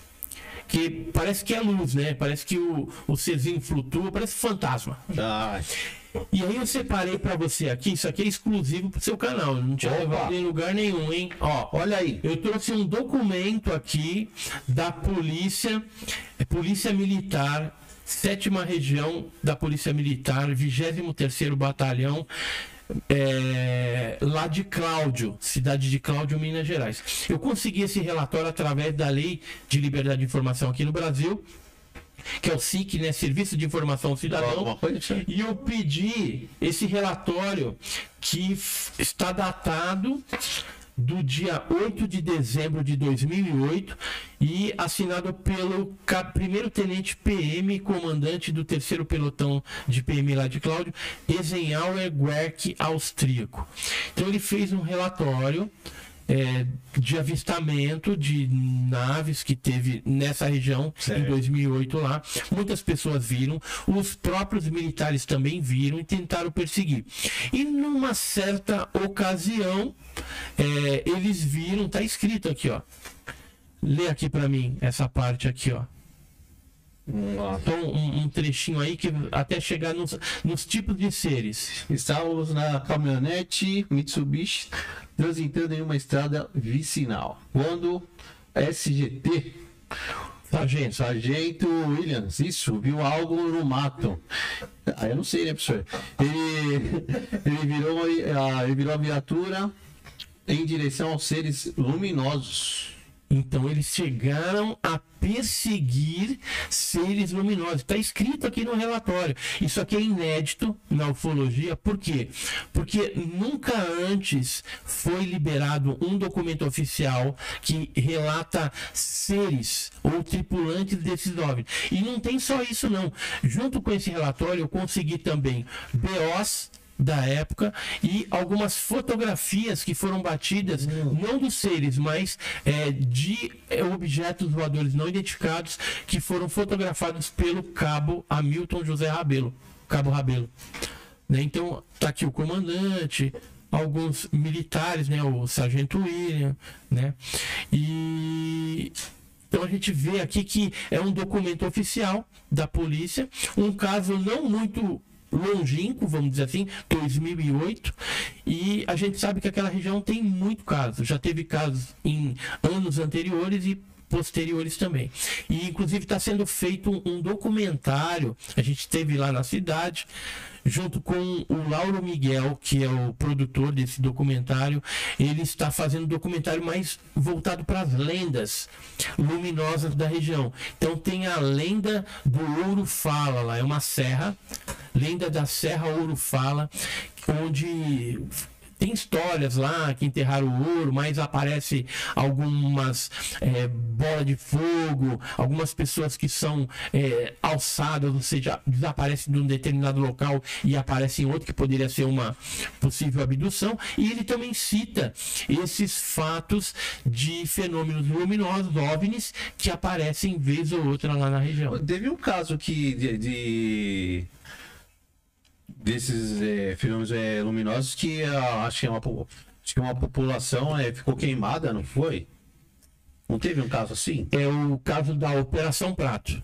Então a gente teve no norte do nosso país, é, na década de 70, assim, uma casuística impressionante de pessoas que eram perseguidas por essas luzes. As luzes jogavam um foco de luz nas pessoas e é, através desse foco de luz saía um aparelho, uma bolinha metálica que encostava na parte superior do seio das mulheres, às vezes no, no pescoço dos homens e retirava determinado tipo de sangue ou material plasmático mais líquido. Tanto é que as pessoas ficavam paralisadas, fracas e ficavam com marcas, né, que pareciam agulhadas, que depois começavam a descamar. Nossa. E isso é, causou assim um, um problema lá na, na, na região que a delegacia de polícia chamou é, o, o- a Força Aérea, o primeiro comando aéreo do Pará, para que intervisse e mandasse uma equipe lá para ver o que estava acontecendo. Porque as pessoas estavam com tanto medo, pânico, que estavam é, evadindo das cidades. Isso aqui é algumas fotos tiradas pela equipe de militares do primeiro Comar, primeiro comando aéreo, durante essa época, desses fenômenos luminosos que se manifestavam lá. Além de mais de 500 fotos, filmes Super 8 coloridos e preto e branco, eles coletaram muitos casos que geraram centenas de páginas de relatório que hoje estão disponíveis no Arquivo Nacional. E tem coisa que eles ainda não liberaram, entendeu? Sempre assim, libera uma parte, mas não libera tudo. E, e esse caso da Operação Prato, ele assolou três estados, é, aliás, quatro estados: é, Maranhão, Pará, é, Amapá e Amazonas. Eu estou incluindo o Amapá porque a gente já teve agora algumas informações de que o fenômeno também se manifestava lá. Antes a gente só falava eh, geralmente eh, Pará, Maranhão e Amazonas. E depois o fenômeno ele migrou para Venezuela. Ah, tá. É, recentemente a gente teve a liberação de alguns documentos de tribos indígenas lá no Acre, onde é, um fenômeno semelhante também começou a atuar por lá. E aí, é, fazendo uma pesquisa no Peru, em algumas cidades próximas à, à área ali do Acre, é, se descobriu também que o fenômeno estava atacando o lado é, peruano. Nossa, Entendeu? Em Pucallpa, cidade de Pucallpa. e é Conversei o mesmo, é o mesmo fenômeno. isso, eu conversei lá com o comandante Júlio Chamorro, né, que é amigo pessoal também, e ele é, disse que teve vários casos lá bem semelhantes o que aconteceu no Acre, né, é, aqui no, no Brasil, há algum tempo atrás, 2013, 2015, 2016, quando teve essas casuísticas, e agora estão liberando é, não só os documentos, mas também vídeos que foram feitos pelos indígenas e por pessoas que estavam ali assessorando, trabalhando dentro da tribo em uma determinada atividade. Legal. Muito legal. É, agora, sabe o que, que é o mais atual mesmo, que estão assim em voga? É os metamateriais.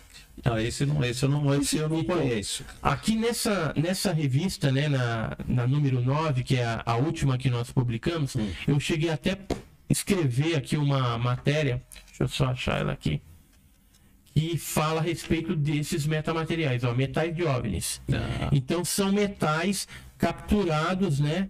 é, do- dos acidentes de OVNIs, objetos que explodiram. Então, e aí eu trago aqui o caso de Ubatuba.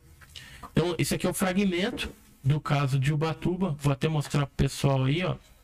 Lá na Praia das Toninhas, em 57, foi coletado esses fragmentos. É, a ciência, os militares estão interessadíssimos nisso, nesses tipos de materiais, para, através de engenharia reversa, construir tecnologias mais avançadas. Então, acredito que isso aqui vai revolucionar nos próximos anos aí toda a nossa tecnologia, medicina, é, a era espacial, a aeronáutica, entendeu? Porque é, muita coisa vai começar a ser utilizada com base nesses é, fragmentos, metais advindos de acidentes de OVNI ou de OVNIs. E é alguma coisa, os caras conseguiram é, saber se é alguma coisa que tenha na Terra? Então, nesse, nesse caso específico de, de Ubatuba, né? Ele, a gente fez as análises, inclusive é, na USP, Universidade de São Paulo aqui, fizemos duas análises, uma no LCT, outra no IPT, e uma das análises está aqui, ó, em mãos, ele chegou à conclusão que seria magnésio 99,3% puro. Ou seja, fazendo uma análise isotópica desse material, também o Jacques Vallée, que é um físico francês, ele chegou à conclusão de que eh, os isótopos que tem nesse material de Ubatuba não corresponde ao magnésio terrestre. Ou seja, É um, é um outro tipo de magnésio. é mag... Não, É magnésio. magnésio. é magnésio, mas ele veio de uma outra configuração, provavelmente de algum outro planeta, de algum outro lugar.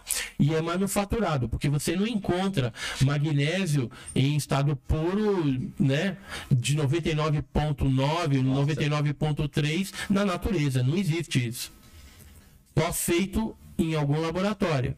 E em 57, em Ubatuba, a gente tinha seis casas de, de pescadores lá. Então, não tinha metalurgia. Como é que conseguiu um negócio desse? É, só, só no planeta dos caras, assim. Nessa matéria aqui, inclusive, eu falo, né? Eu estive na Argentina, no Museu da Andrea Simondini. Esse aqui é o físico francês Jacques Vallée. Ele pegou amostras para fazer essas análises e lá tem dois pedaços maiores até nesse museu expostos referente ao caso de Ubatuba E isso é tudo retirado das naves. das naves. Essa aí foi uma explosão que teve de um objeto voador não identificado. É um, é um. Parece uma pedra, né? Isso. Não, não só, é, vamos dizer assim, é, os metamateriais têm chamado a atenção, mas o que eles falam que são os implantes. Então aqui, ó, são microsistemas que às vezes podem ser biológicos ou metálicos. Se for biológico, você tem que fazer uma ultrassonografia. Se for metálico, fazer um raio-x já detecta. E aí são alguns que já foram extraídos também e que está tendo muito interesse por parte da ciência e dos ufólogos, porque são microsistemas colocados durante as abduções. Então os seres humanos são levados lá dentro, a bordo das naves, e são colocados. É, aqui são alguns deles, né? Alguns desses implantes que foram extraídos através de operações, cirurgias feitas pelo Dr. Roger Carleir quando era vivo. Ele já é falecido. Ele escreveu um livro. é, no nosso canal também a gente tem um depoimento, ele falando de todo, de tudo isso, como é que funcionava isso e pode ter muitas pessoas que são abduzidas ou que a- até é, assim pensam que foram que pode ter alguma coisa dessa dentro do corpo E eles. ou nos braços ou nas pernas E nessa retirada aqui, o, o Ed, eles explicam para que, que serve esses implantes. Então, não dá para saber para que, que serve. A gente tem uma teoria. A teoria né, dos pesquisadores seria o seguinte: que eles implantam isso para usar a pessoa como uma filmadora, né, os olhos dela serviriam para captar imagens.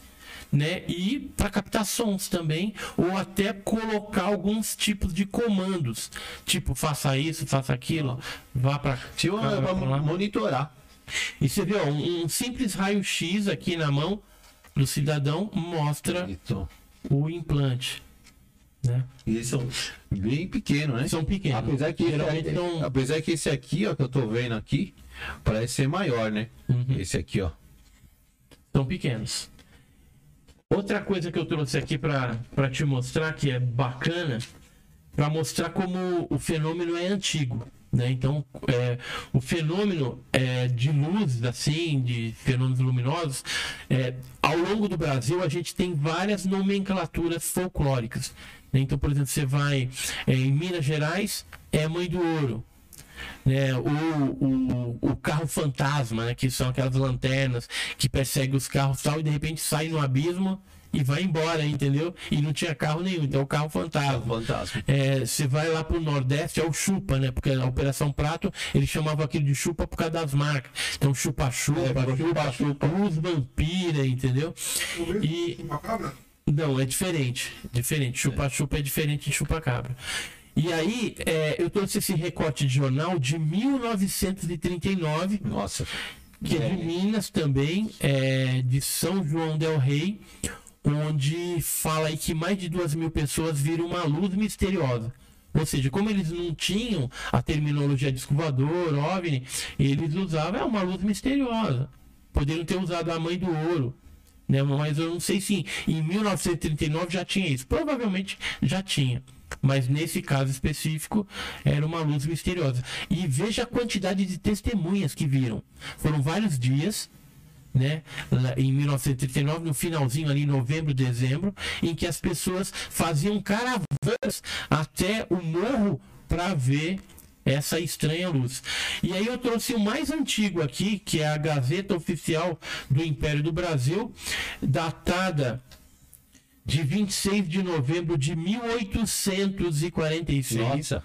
onde ela traz o Barão do Melgaço, né, que é, era da Marinha, né, da, da Marinha naquela época, e ele chegou a fazer um relatório que foi publicado no jornal, onde ele conta que viu é, no Rio Paraguai, indo para lá se encontrar com o Marquês de São Vicente, que era o José Pimenta Bueno, é, nessa viagem, do- em- antes deles chegarem lá, eles viram um objeto diferente que ele descreve aí, dá todas as características. Depois ele se divide em três objetos. Nossa. Então é o- um dos primeiros casos registrado por um oficial da Marinha, o Barão de Melgaço, né, que é o Leverger, Augusto Leverger, lá de Mato Grosso, era bem conhecido lá em Mato Grosso e, e que foi é, visto não só por brasileiros, eram duas canhoneiras que estavam ali no Rio Paraguai, mais de 40 é, tripulantes marinheiros que viram o fenômeno, e o próprio Marquês de São Vicente, que estava lá na embaixada do Paraguai, também viu. Depois eles fizeram um cálculo matemático de triangulação para saber o que tinham visto e era a mesma coisa, no mesmo ponto, um objeto luminoso que depois dividiu em três e ficou registrado isso nos jornais eh, imperiais do Brasil, né? Então, Gazeta Oficial do Império do Brasil, 1846. Nossa, faz tempo, hein? Então você vê que o fenômeno ele é, É bem bem antigo. antigo. E aqui eu trouxe duas fotos que eu mesmo fiz.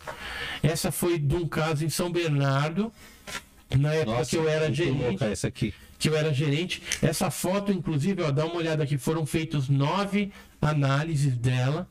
No Brasil foram feitos cinco, nos Estados Unidos três análises e em Portugal uma análise. Todas. Todas autenticaram a fotografia. E essa foi você que fez? Essa eu bati. Como que foi? Eu saí pro almoço. Na volta do almoço, eu passando pela Avenida São Paulo, no Jardim do Mar, ali em São Bernardo, eu senti um brilho assim no canto esquerdo do olho. Quando eu olhei, eu já vi esse objeto metálico refletindo a luz. E aí eu peguei um iPhone 5S que eu tinha na época, tirei a primeira foto. Quando eu fui ampliar para pegar o objeto mais aproximado, porque a primeira foto, ó, eu peguei aqui parte do, do poste de luz, árvores ali, a parte do, do, de, um, de um parque ecológico que tem, e o objeto tá bem aqui em cima, tá vendo? É um negocinho de nada, aqui tá ampliado. É. Então era para a primeira foto foi para a gente ter uma ideia que, que ele estava bem alto e estava. E aí depois, é, quando fui tentar ampliar, eu não consegui bater a segunda foto. O objeto fez um movimento de L assim e subiu numa velocidade impossível.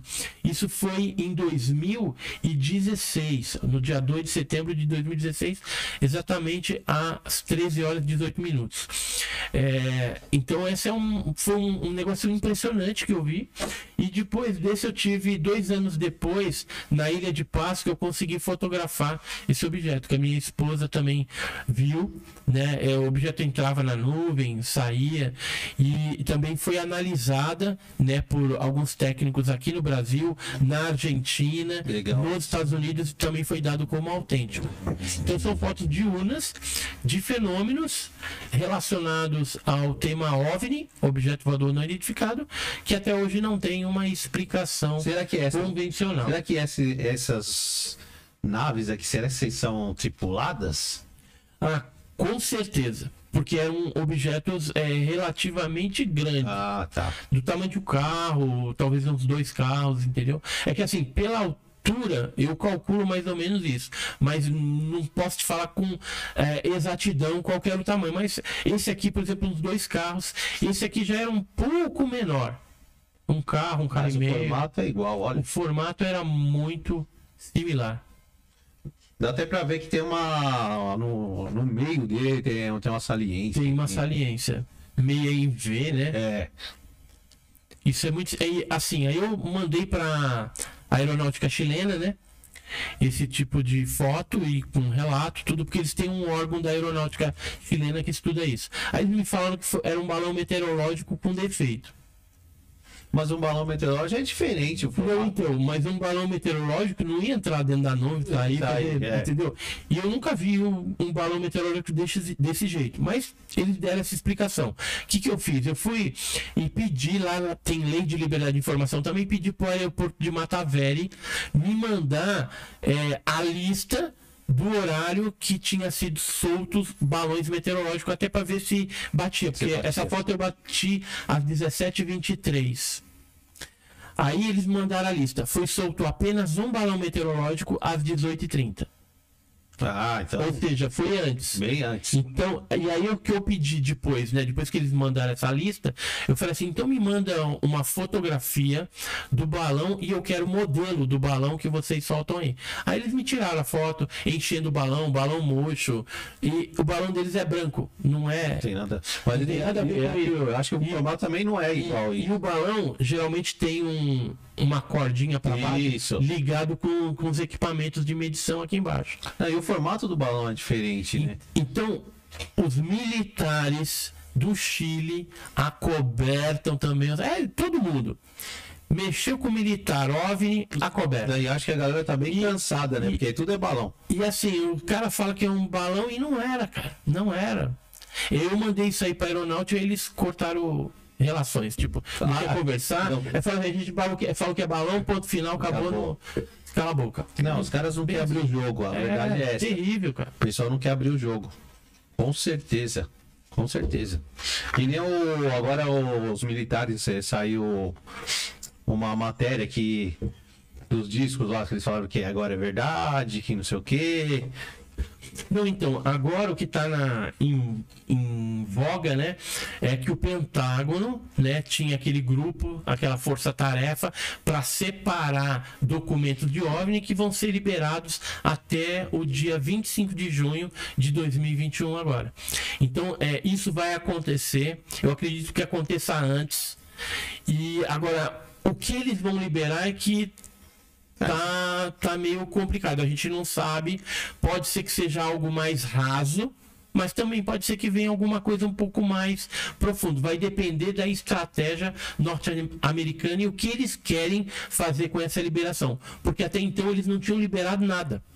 Eles sempre ocultaram o fenômeno, sempre falaram que não existe, ou que tem é muito incipiente para falar que o fenômeno é real, né? Só que agora eles vão liberar. Então a, a, o mundo inteiro está voltado para os Estados Unidos para ver o que, que eles vão liberar.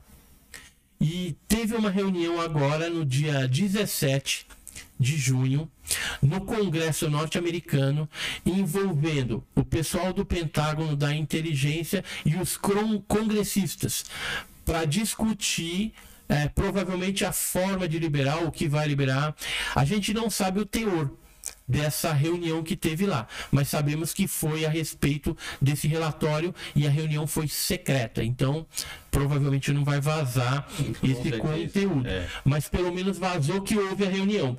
Então eles estão discutindo alguma coisa. Que vem chumbo grosso por aí. E aí, você acha, você acha por que, que os caras não liberam logo isso aí? Fala, mano, existe mesmo um negócio, os caras estão olhando a gente faz tempo, por que, que você acha que os caras não liberam? Ah, porque eles têm interesse nessa tecnologia, né? Então, é, sempre tiveram interesse em, em, ter um disco voador extraterrestre, ou seja, de alguma outra procedência, para pegar essa tecnologia através de engenharia reversa, desmontar o disco e construir tecnologias de guerra bélicas é, terrestres para dominar outras nações. Então, os americanos, russos, chineses, todos estão interessados nisso. Além é, deles esconderem um fenômeno por causa disso é por conta da geração de pânico também, porque é, seria difícil você controlar uma convulsão social caso ela acontecesse e também por conta da parte religiosa. E até hoje nós fomos ensinados que estamos sozinhos que Deus fez só a gente aqui e acabou e de repente, se for é, é, avisado e confirmado que existe vida em outro local, muitos religiosos aí vão se sentir traídos. Né, enganados durante esse tempo e pode também ser de difícil controle isso. É, vai causar um estresse aí. E fora isso, eu e você pagamos impostos para a segurança é, por parte desses órgãos militares, uma segurança nacional aí, que não existe em relação a OVNI. Então, se eles reconhecem e você é um abduzido, volta todo lascado, né? Com queimadura no corpo, é, radiação, cabelo caindo, sei lá. Você volta todo troncho aí. O que, que vai acontecer? Você pode entrar com um processo contra os órgãos de segurança que você paga o imposto para ele para ter a segurança que não tem. Verdade. Entendeu? Então isso também é preocupante. Por isso que eu acho que eles não liberaram até então. E talvez pelo assunto ser é, ainda meio raso, a gente não saber o que, que são, por que estão aqui. A gente sabe que é real, que alguma coisa está acontecendo. Mas por não saber mais detalhes, eles, é, como militares, não querem se expor. Reconhecer uma coisa sem ter muita base. Porque da mesma forma que nós, ufólogos, não temos muitas coisas ainda, muitas respostas ainda faltam, eles também estão na mesma situação. Só que eu faço uma análise de que os militares têm muito mais recursos do que nós. Porque eles podem pegar um helicóptero e rapidinho tá ali, entendeu?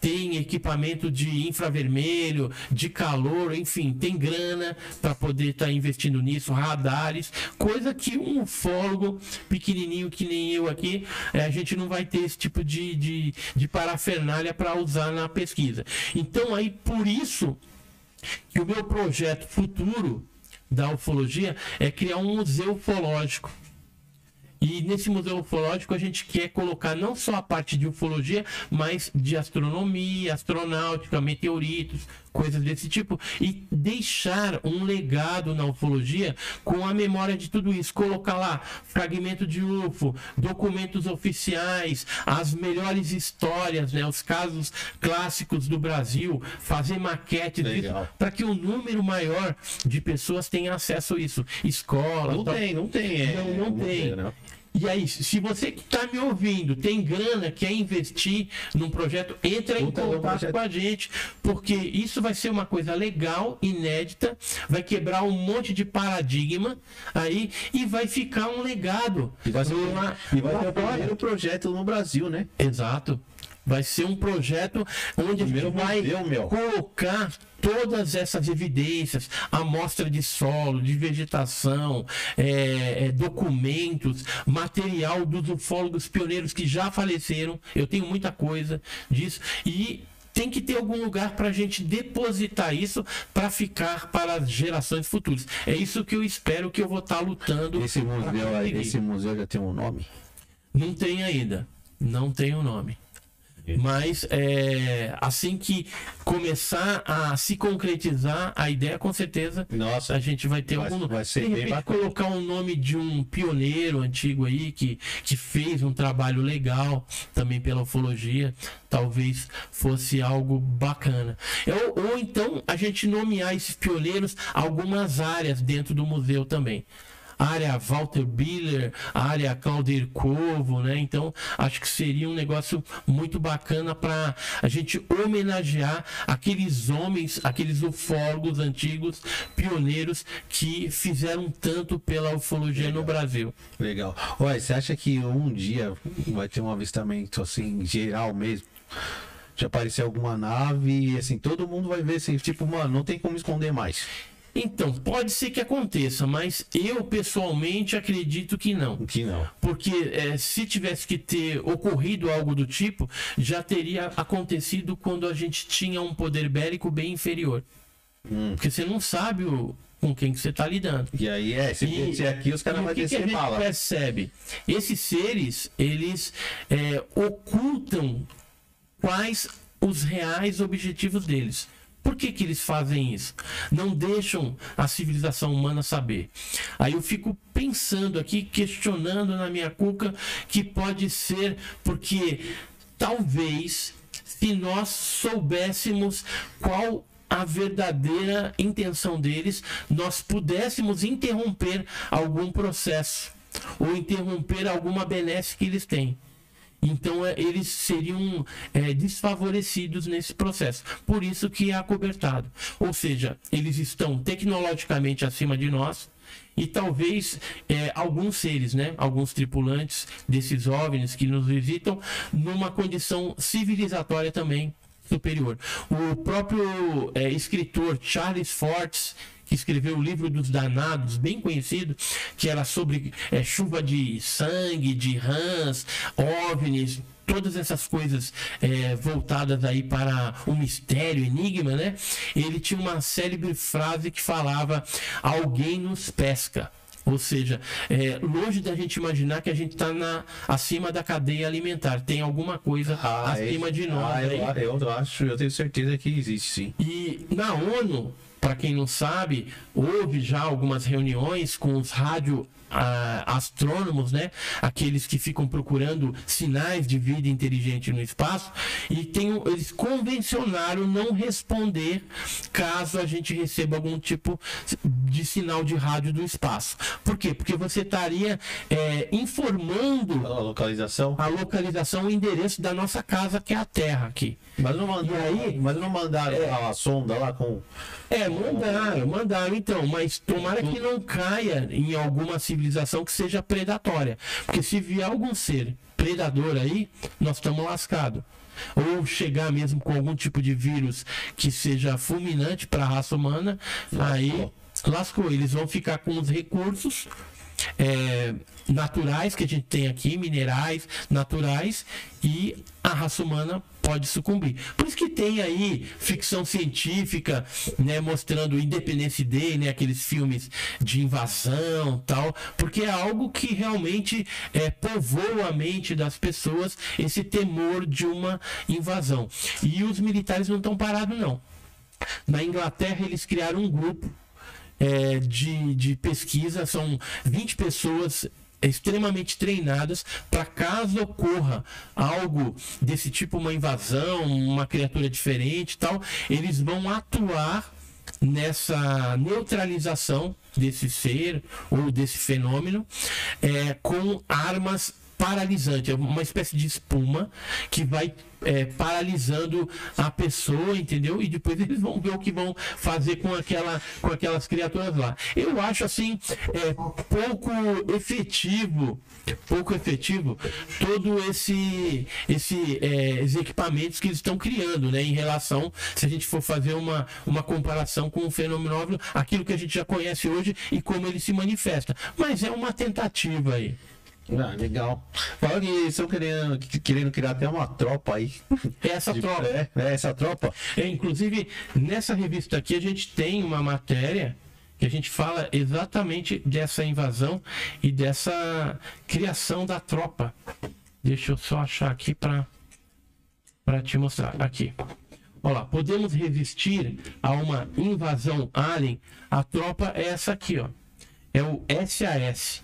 Foi projetado para realizar operação de reconhecimento e sabotagem na retaguarda do inimigo. Em tempos de paz, é, foi-lhe é, confiada a tarefa de combater o terrorismo, libertar reféns, proteger dignatários e, em especial, importantes instalações do Estado, criadas com base no lendário Serviço Aerotransportado Especial que serviu à Segunda Guerra Mundial. Hoje, as forças especiais do SAS são legitimamente consideradas uma das melhores do mundo, além de unidades destinadas à ação em ambiente militar, este serviço conta com equipes especiais eh, antiterrorista. O slogan da unidade é quem ousa vence e está representado pelo brasão da SAS. Mas aí fala aqui ó que eh, o SAS é formado por 20 soldados que estão sendo treinados para usar armas não letais. Uma das supostas armas dispararia uma espécie de espuma que vai solidificando aos poucos. Este grupo de militares teria sido treinado junto com as forças especiais dos Estados Unidos. Então, ou seja, eles estão preocupados e se tiver alguma ameaça alienígena, eles vão tentar Então, de é. alguma forma neutralizar. Então, em cima do, do que você tá falando, se os caras estão preocupados, alguma coisa deve ter, né? Ah, sim, com certeza. Porque ninguém. Os caras não iam formar uma tropa do nada por ter. Sim, Os caras devem saber alguma coisa. E já há longo tempo que eles pesquisam, né? Que eles sabem que alguma coisa existe. Então você acha que não pode chegar alguma coisa aí então, hein? Do nada. tem que estar preparado, né, Pra para atuar caso isso aconteça. É. Mas aí é, é, é esses militares que a gente paga imposto que tem que estar atento a isso. É como aconteceu lá no Independence Day, né? Aquele filme lá, né? Que eles mandaram todas as tropas lá e foi meio inefic- ineficaz, mas como sempre no final o americano vence, eles dão um jeitinho e É, vence. mas não sei não, viu? Eu não sei não, né? Na realidade se vai ser assim. só, do, só, que, só que você falou um pouco das naves que faz aquele lance de L. Porque a gente, naquele vídeo do, do Pentágono, do, dos caça, os caras não estavam conseguindo nem chegar perto. Já acha que vai conseguir? É o caso de maio de 86, né? Que é esse aqui, ó. Tem na revista aí também, a Noite Oficial dos OVNIs. Você acha que vai conseguir neutralizar? Se for uma, se for uma invasão, porque se os caras quiserem invadir, os caras vão vir preparados. É. A, a aeronave mais avançada que nós temos, às vezes não consegue imprimir uma velocidade que um OVNI imprime. Deixa, vamos dizer assim, a- as nossas aeronaves lá no chinelo, né? É tudo os Fusquinha as É todo mundo de, de, de Havaiana aqui, entendeu? É. Enquanto os caras estão de tênis, né? A gente tem que torcer aí pra não ter nenhum ser aí ruim, né? Como você falou, senão os caras vão querer dominar. Mas é isso aí. O que mais que você me pergunta? Vamos ver, vamos ver. Ah, caso, caso Roosevelt. Caso Rosa? É, Então. foi, foi- foi um dos primeiros casos também, né? Não, o primeiro caso foi o Kenneth Arnold, Hum. que foi o avistamento de nove é, objetos sobre Washington, Monte Rainier. Agora, isso foi em 24 de junho de 1947. Em julho, aí já teve o caso Roswell. Né? Falam que é julho, talvez um pouquinho junho. Mas, é- né? Então, mas foi um dos casos assim que, é, que propagou queda, mais, né? é, mais é porque conhecido. teve a queda de um objeto e recolhimento de seres que estavam dentro desse objeto aí, né? É praticamente o mesmo caso do Varginha, né? Sim. Só que em 1947. A diferença do Varginha e de Roswell é que Roswell demorou 30 anos para serem conhecidos detalhes e nomes de algumas pessoas que participaram de tudo aquilo ali. E o de Varginha demorou três meses, né? Foi no, foi no Novo México, não foi? Foi Novo México. E aí caiu a nave lá. Até hoje eles falam a respeito desse caso e existem é, dezenas de literaturas. A última vez que eu vi era mais de 40 livros né, abordando o caso de Roswell. E, e assim, um, algumas informações são desencontradas. Então é, falta muitas peças do quebra-cabeça. Ah. E como é um caso que aconteceu há muito tempo atrás, é, a dificuldade dos pesquisadores em obter informações mais fidedignas, reais do caso, é o que complica na montagem desse quebra-cabeça de Roswell. Já é, Varginha, a gente aconteceu ontem, né? Então ainda está bem fresquinho, né? Daqui uns anos vai ficar mais complicado.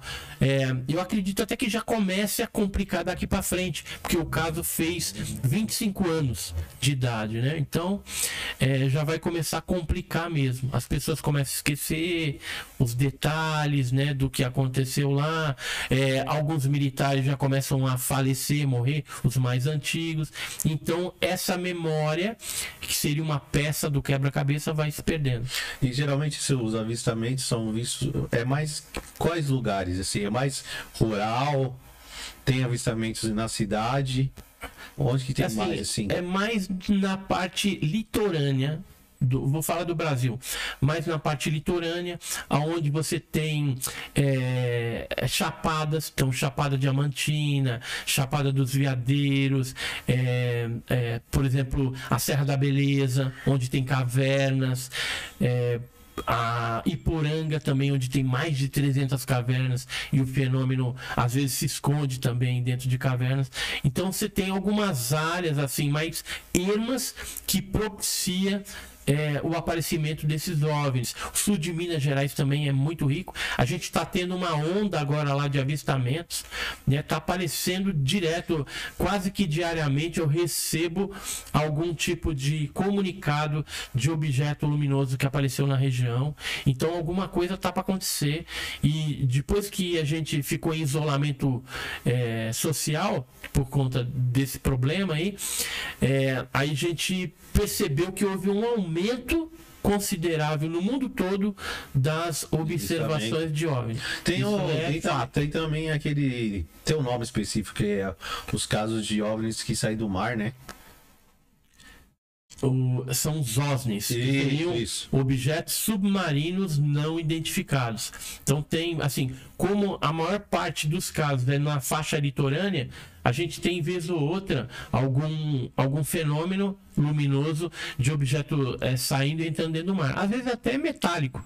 Se for de dia, o avistamento, às vezes você vê até o, o objeto eh, entrando dentro do mar e aquela estrutura dele, né? A forma de como Ah, que com, ele é. ah, com certeza. E esses são os OSNIs. É, quem tem muito sobre isso é a Marinha Brasileira. A Marinha Brasileira tem mais esconde. Mas a Marinha não libera? Não, Não libera. Nada? Nada. Ela liberou aí um relatóriozinho velho de, de 58, que foi da Ilha de Trindade só. E falou: se você quer mais alguma coisa, tem que pesquisar lá no, na Biblioteca da Marinha, lá no Rio de Janeiro, aí tem um lugar específico. Mas aí pesquisar um negócio é, é, no escuro é complicado. É. E a gente sabe, informações que eu tive de lá de dentro, que os arquivos foram remanejados para um outro local, os de OVNI. Então, dificilmente você vai encontrar alguma coisa ali. Eu tenho encontrado algumas coisas, quando eu dou um tiro certeiro e peço alguma coisa para a Marinha, é nos é, livros de bordo. Então eu fico sabendo que tem algum caso com alguma embarcação, eu peço o livro de bordo daquele dia específico que aconteceu o fato, e se eles me mandam sem estar tardeado, né, se vem se vem totalmente liberada a página, às vezes o comandante é, colocou ali o, o, o caso que aconteceu. Só que o que, que eu percebo? Geralmente, num livro de bordo, ele coloca um resumo do que aconteceu. Então não tem tantos detalhes, mas pelo menos a menção do fato Ah, que tá. vai estar ali, entendeu? Então eu já consegui alguns é, dessa forma, pedindo o livro de bordo da embarcação.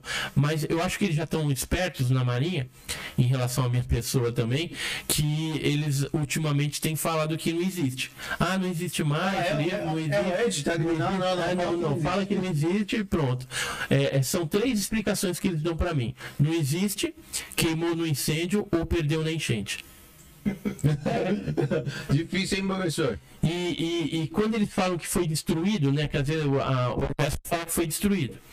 Ah, o documento foi destruído. Eu falei, tá bom, então eu quero o termo de destruição.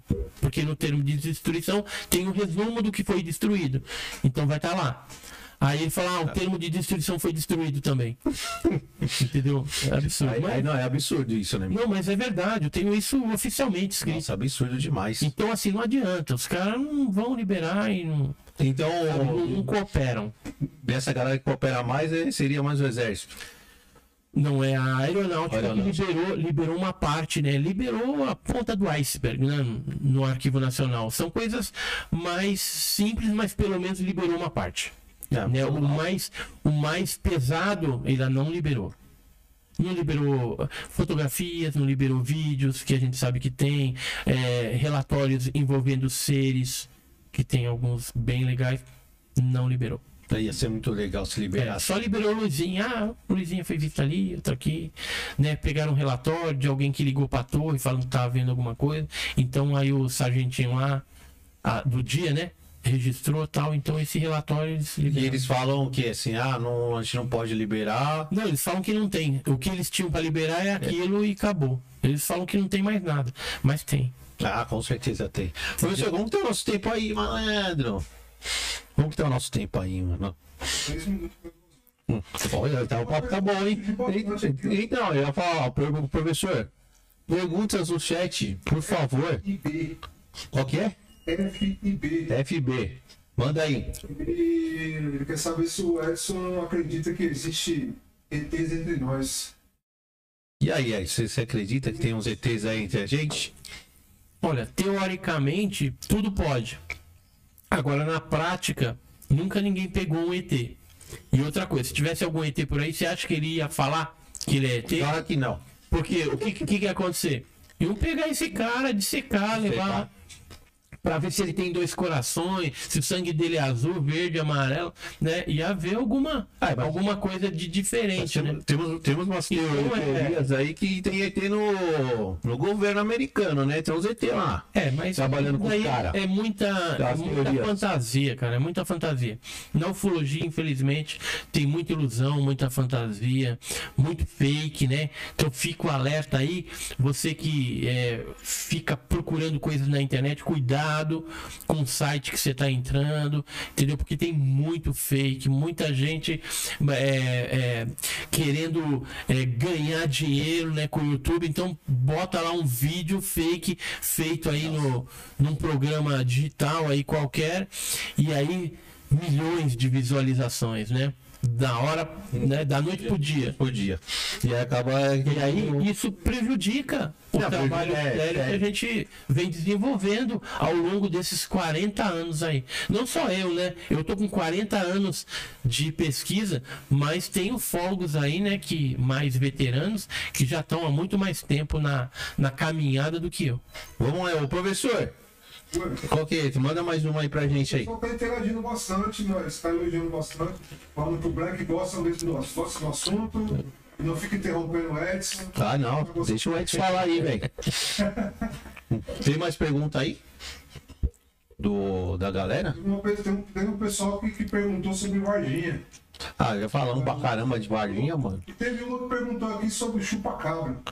Então, o chupa-cabra não tem nada a ver com o fenômeno da Operação Prato, que era o chupa, o chupa-chupa, lá do Nordeste. O que, que era o chupa-cabra? Era um animal que apareceu é, em várias partes do mundo, inicia- inicialmente em Porto Rico. Teve alguns ataques a algumas cabras lá, né? Ovelhas, cabras. E depois esse fenômeno migrou para o Brasil é, em 95, 96, 97. Foi os anos assim que deu o boom do chupacabras em vários estados brasileiros. É, mais, é, mais forte foi interior de São Paulo, Paraná, Minas Gerais, Rio de Janeiro também teve bastante. E o que, que eram? Eram animais que é, atacavam certos rebanhos e retiravam sangue e algumas partes desses animais líquidas. Nossa. E em alguns casos foi visto o OVNI junto com esses animais. Mas será que E eram uns animais feios, cara. Tipo, é, olho vermelho também, com é, cabelo ou, ou uma espécie de espinho, uma espécie de cauda, é, garras nas mãos, que provavelmente ele usava para dilacerar as vítimas, né? E, e isso daí é, tentava, na época, a ciência explicar como sendo algum ataque de animal predador. Só que é, pelo tipo de ataque, né, de, de, de marca que ficava, de ferimento que ficava, alguns veterinários analisando falam, não, isso aqui não, não é ataque de sussuarana, não é furão, não é isso, é algo diferente. E às vezes era extraído órgãos grandes por orifícios muito pequenos. Então, como que se faz isso? É. deveria ter alguma técnica aí, a gente teoriza, né? Que liquefazia o, o, aquele, aquele órgão interno daquele animal para depois eles poderem sugar, né? E tirar, sei lá, com algum outro tipo de, de equipamento, ou eles mesmos eram o próprio equipamento que sugava e depois servia para algum fim já lá dentro do disco. Porque tem é, chupacabras que foram é, vistos com tripulantes de OVNIs, é, chupacabras que foram vistos antes, é, aliás, depois de avistamentos de OVNIs ou posterior também. Então tem, tem uma ligação muito forte com o fenômeno OVNI. E esse fenômeno do chupacabras, ele atua em ondas. Então são períodos em que você tem mais forte numa determinada região ou outra. Mutilação de animal já é diferente disso, né? Que já é um fenômeno mais antigo da década de 70, onde é, pedaços do animal da vaca, por exemplo, o úbere da vaca, parte do, da boca da vaca, o cérebro, a língua, que eram extraídos. Não sei se eles estavam fazendo uma feijoada alienígena, Verdade. entendeu? A gente até brinca assim, mas eles é, se interessavam por alguns pedaços específicos dos animais. Esse era o fenômeno das mutilações de animais. Não tem nada a ver também com o chupacabra. Mas não chegaram desse chupacabra aí, não, peguei, não chegaram a capturar nenhum. Chegaram? Se tem. Não tenho, assim, tentaram capturar, mas o bicho tinha uma força tão incrível. O Carlos Roberto Machado chegou a fazer um, construir uma jaula e botou um animal lá dentro para capturar esse bicho. Só que o bicho destruiu uma, uma arapuca, vamos dizer assim, de ferro maciço, foi um negócio, ficou tudo entortado. Nossa. Ele conseguiu escapar. E as câmeras, curiosamente, não gravaram. Porque ele tinha colocado as câmeras também para gravar. Alguma coisa foi e virou a câmera para o outro lado. É, não- não, é então, muito, muito louco isso. então né? é, é um negócio muito doido, né? É. Que aconteceu. Porque o, o Carlos Alberto Machado ele chegou a escrever um livro, Olhos de Dragão, e ele pesquisou bastante isso daí. Ele é um professor né, é, de faculdade, tudo, e ele tratou hiper sério esse assunto, fez análise é, com o veterinário, levou para o laboratório o pelo de, do bicho. Então, assim, que havia um fenômeno, isso a gente não tem dúvida. Só que ele atua de uma forma diferenciada. É de tempos em tempos, muda a região e é alguma coisa específica. É diferente da mutilação de animal, que vez ou outra acontece nos Estados Unidos, no Brasil, na Argentina. A Argentina tem muito caso de mutilação de animal. Não sei se é porque a carne de lá é boa também, É, né? as primeiras, eu, eu- quando eu comecei a ver esse lance de mutilação, sempre, sempre era vaca, né? É. Tem vaca, cavalo, cachorro, né? seres humanos também tem. É, e eu É, comprei. é, é meio comum, mas tem, mas tem, tem, tem. E esse Carlos Alberto Machado, ele chegou a fazer o óleo de dragão mostrando o fenômeno é, chupacabras. E agora ele lançou um outro livro que é só caso de mutilações humanas. Nossa. Entendeu? Então ele foi bem ousado até na, na proposta de livro dele. E tá bem legal. Eu tenho um livro desse, tenho casos lá, por exemplo, o, o caso do Morro do Vintém, tem uns casos de Santa Catarina, é, tem, tem muitos casos lá. Tem o caso de Toledo, também de um Ah, o cidadão professor, eu, eu já ouvi falar. de 94, que ele teve lá pesquisando, eu tive junto com ele também na época. Tem o caso de Santa Isabel, a mulher sem rosto. Tem muita coisa muito bacana Mas aí no já- livro. nossa, é, só que é, é, né, é, pode ler à noite, né? Que É. senão não dorme. Professor, tem mais, tem mais pergunta aí? Ah, tem uma pergunta aqui. Para- Quem que é? É, é Igor Xavier Rocha. Eu sabendo, Edson, qual foi o caso mais intriga- intrigante da era moderna e que, que ele tem certeza que é real.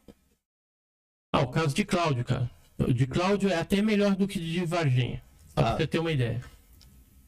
Você quer contar aí pra nós? Hum, Então, aí não posso contar ainda algumas coisas É. que eu sei, entendeu?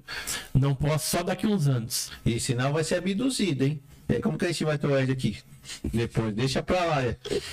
Porque assim, é, tem alguns casos que às vezes é, você tem que esperar um certo tempo para poder é, trazer à tona alguns detalhes. O próprio Varginha mesmo.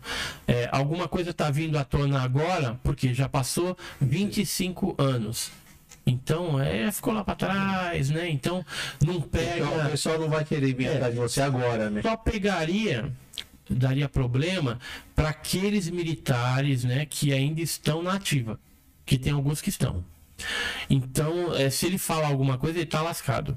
Porque aí vai interromper a carreira dele ali, ele vai ficar estigmatizado, pode ser preso, pegar uma corte marcial, alguma coisa assim. Mas quem já saiu, quem não tem mais ligação nenhuma, já há muitos anos, não pega nada.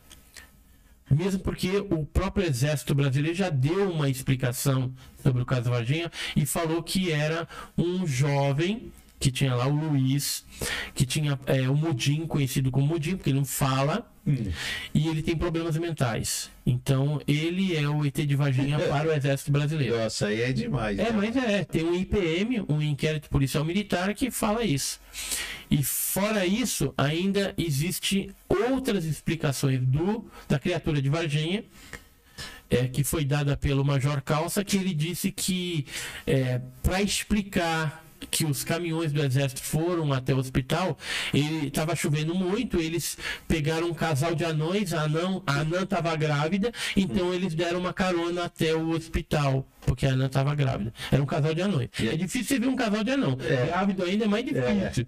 Né? E ainda um caminhão do exército dá é, carona um civil, eu nunca vi, mas lá em Varginha é o Major Calça. É, eu, eu também nunca vi, nem nunca, nem Então tem umas explicações ridículas. É, por exemplo, mesmo o IPM, o, o Exército falando que o- a criatura de Varginha é o mudinho, a gente já apurou é, que naquele momento em que as meninas viram no terreno baldio, é, o mudinho, ele não estava ali, estava numa escola. Porque estava tendo uma festa numa escola e pessoas viram ele lá. Então não tem como o clone dele, né? O, o sósia dele está no, no terreno baldio, né? E as E tá na meninas virem e confundir isso. Não, e foram três meninas, né? Não, então, e as três meninas conhecem o Mudinho lá, e elas não foram, é, não foi pego o depoimento delas no IPM. É um furo, quer dizer, não é furo, é que eles fizeram o negócio para colocar o que eles queriam. Não, é chamar Então- o povo de idiota. É, é bem É isso. verdade. Tem mais alguma aí, professor? Ah, o povo agora ficou intrigado aqui com esse, esse caso do Cláudio aí. O povo Eu quero saber se não pode dar umas dicas, alguma Não, não pode dar dica. Daqui uns anos eu dou. Senão o pessoal do vai vir atrás do Edson, mano. É, não pode. Como que ele vai voltar aqui? Na internet tem alguma coisa? Tem, a gente já publicou até um certo nível na revista OVNI Pesquisa. A revista número 4, que já esgotou a, a impressa, mas você consegue no site da OVNI Pesquisa é, ver essa revista número 4 digital. Você consegue ter. Ela tem uma matéria bem legal lá e fala um pouquinho mais, né? Aprofunda um pouquinho mais do caso de Cláudio. Tem depoimentos lá de outras pessoas que viram seres, né? Mas tem, tem outras coisas envolvendo seres, pessoas que viram lá, que ainda o negócio está em pesquisa, está em andamento. Que futuramente a gente entra com, daqui uns anos, a gente entra com uma segunda parte Legal. do caso de Cláudio. Galera, Mas Procura na primeira internet parte, aí. tá bem, bem consistente lá. Vai lá, OVNI Pesquisa, então www.ovnipesquisa.com.br, revista 4. isso, procura lá o caso de Cláudio, vocês querem saber que hoje não vai sair, não. hoje não tem caso de Cláudio. Professor, tem mais alguma aí da galera? Como que tá? O pessoal-. Ó, legal aí, aí. O pessoal curtiu. O pessoal admira bastante o trabalho do Edson. Falando aqui que é o melhor fórum da América Latina. Olha aí, hein? Tá com moral, hein? Tá com moral mesmo. Um dia eu chego melhor fogo do universo. da hora. Quanto que deu o nosso tempo aí, professor? Como que tá? Olha aí, da hora. Então, é isso. Eu quero agradecer sua presença. Foi muito da hora o bate-papo. Eu que agradeço aqui a oportunidade, né? O público também aí assistindo, interagindo, né? E a próxima vez que você quiser me chamar, aí a gente vem. Poxa aí. Então é isso aí, ó. Galera, agradecer a presença de todo mundo aí, beleza? A edição. Agradecer a presença dele, professor, todo mundo. E é isso. Um beijo do Black. Valeu, se inscreva no canal. É nóis. Aê, da hora, da hora.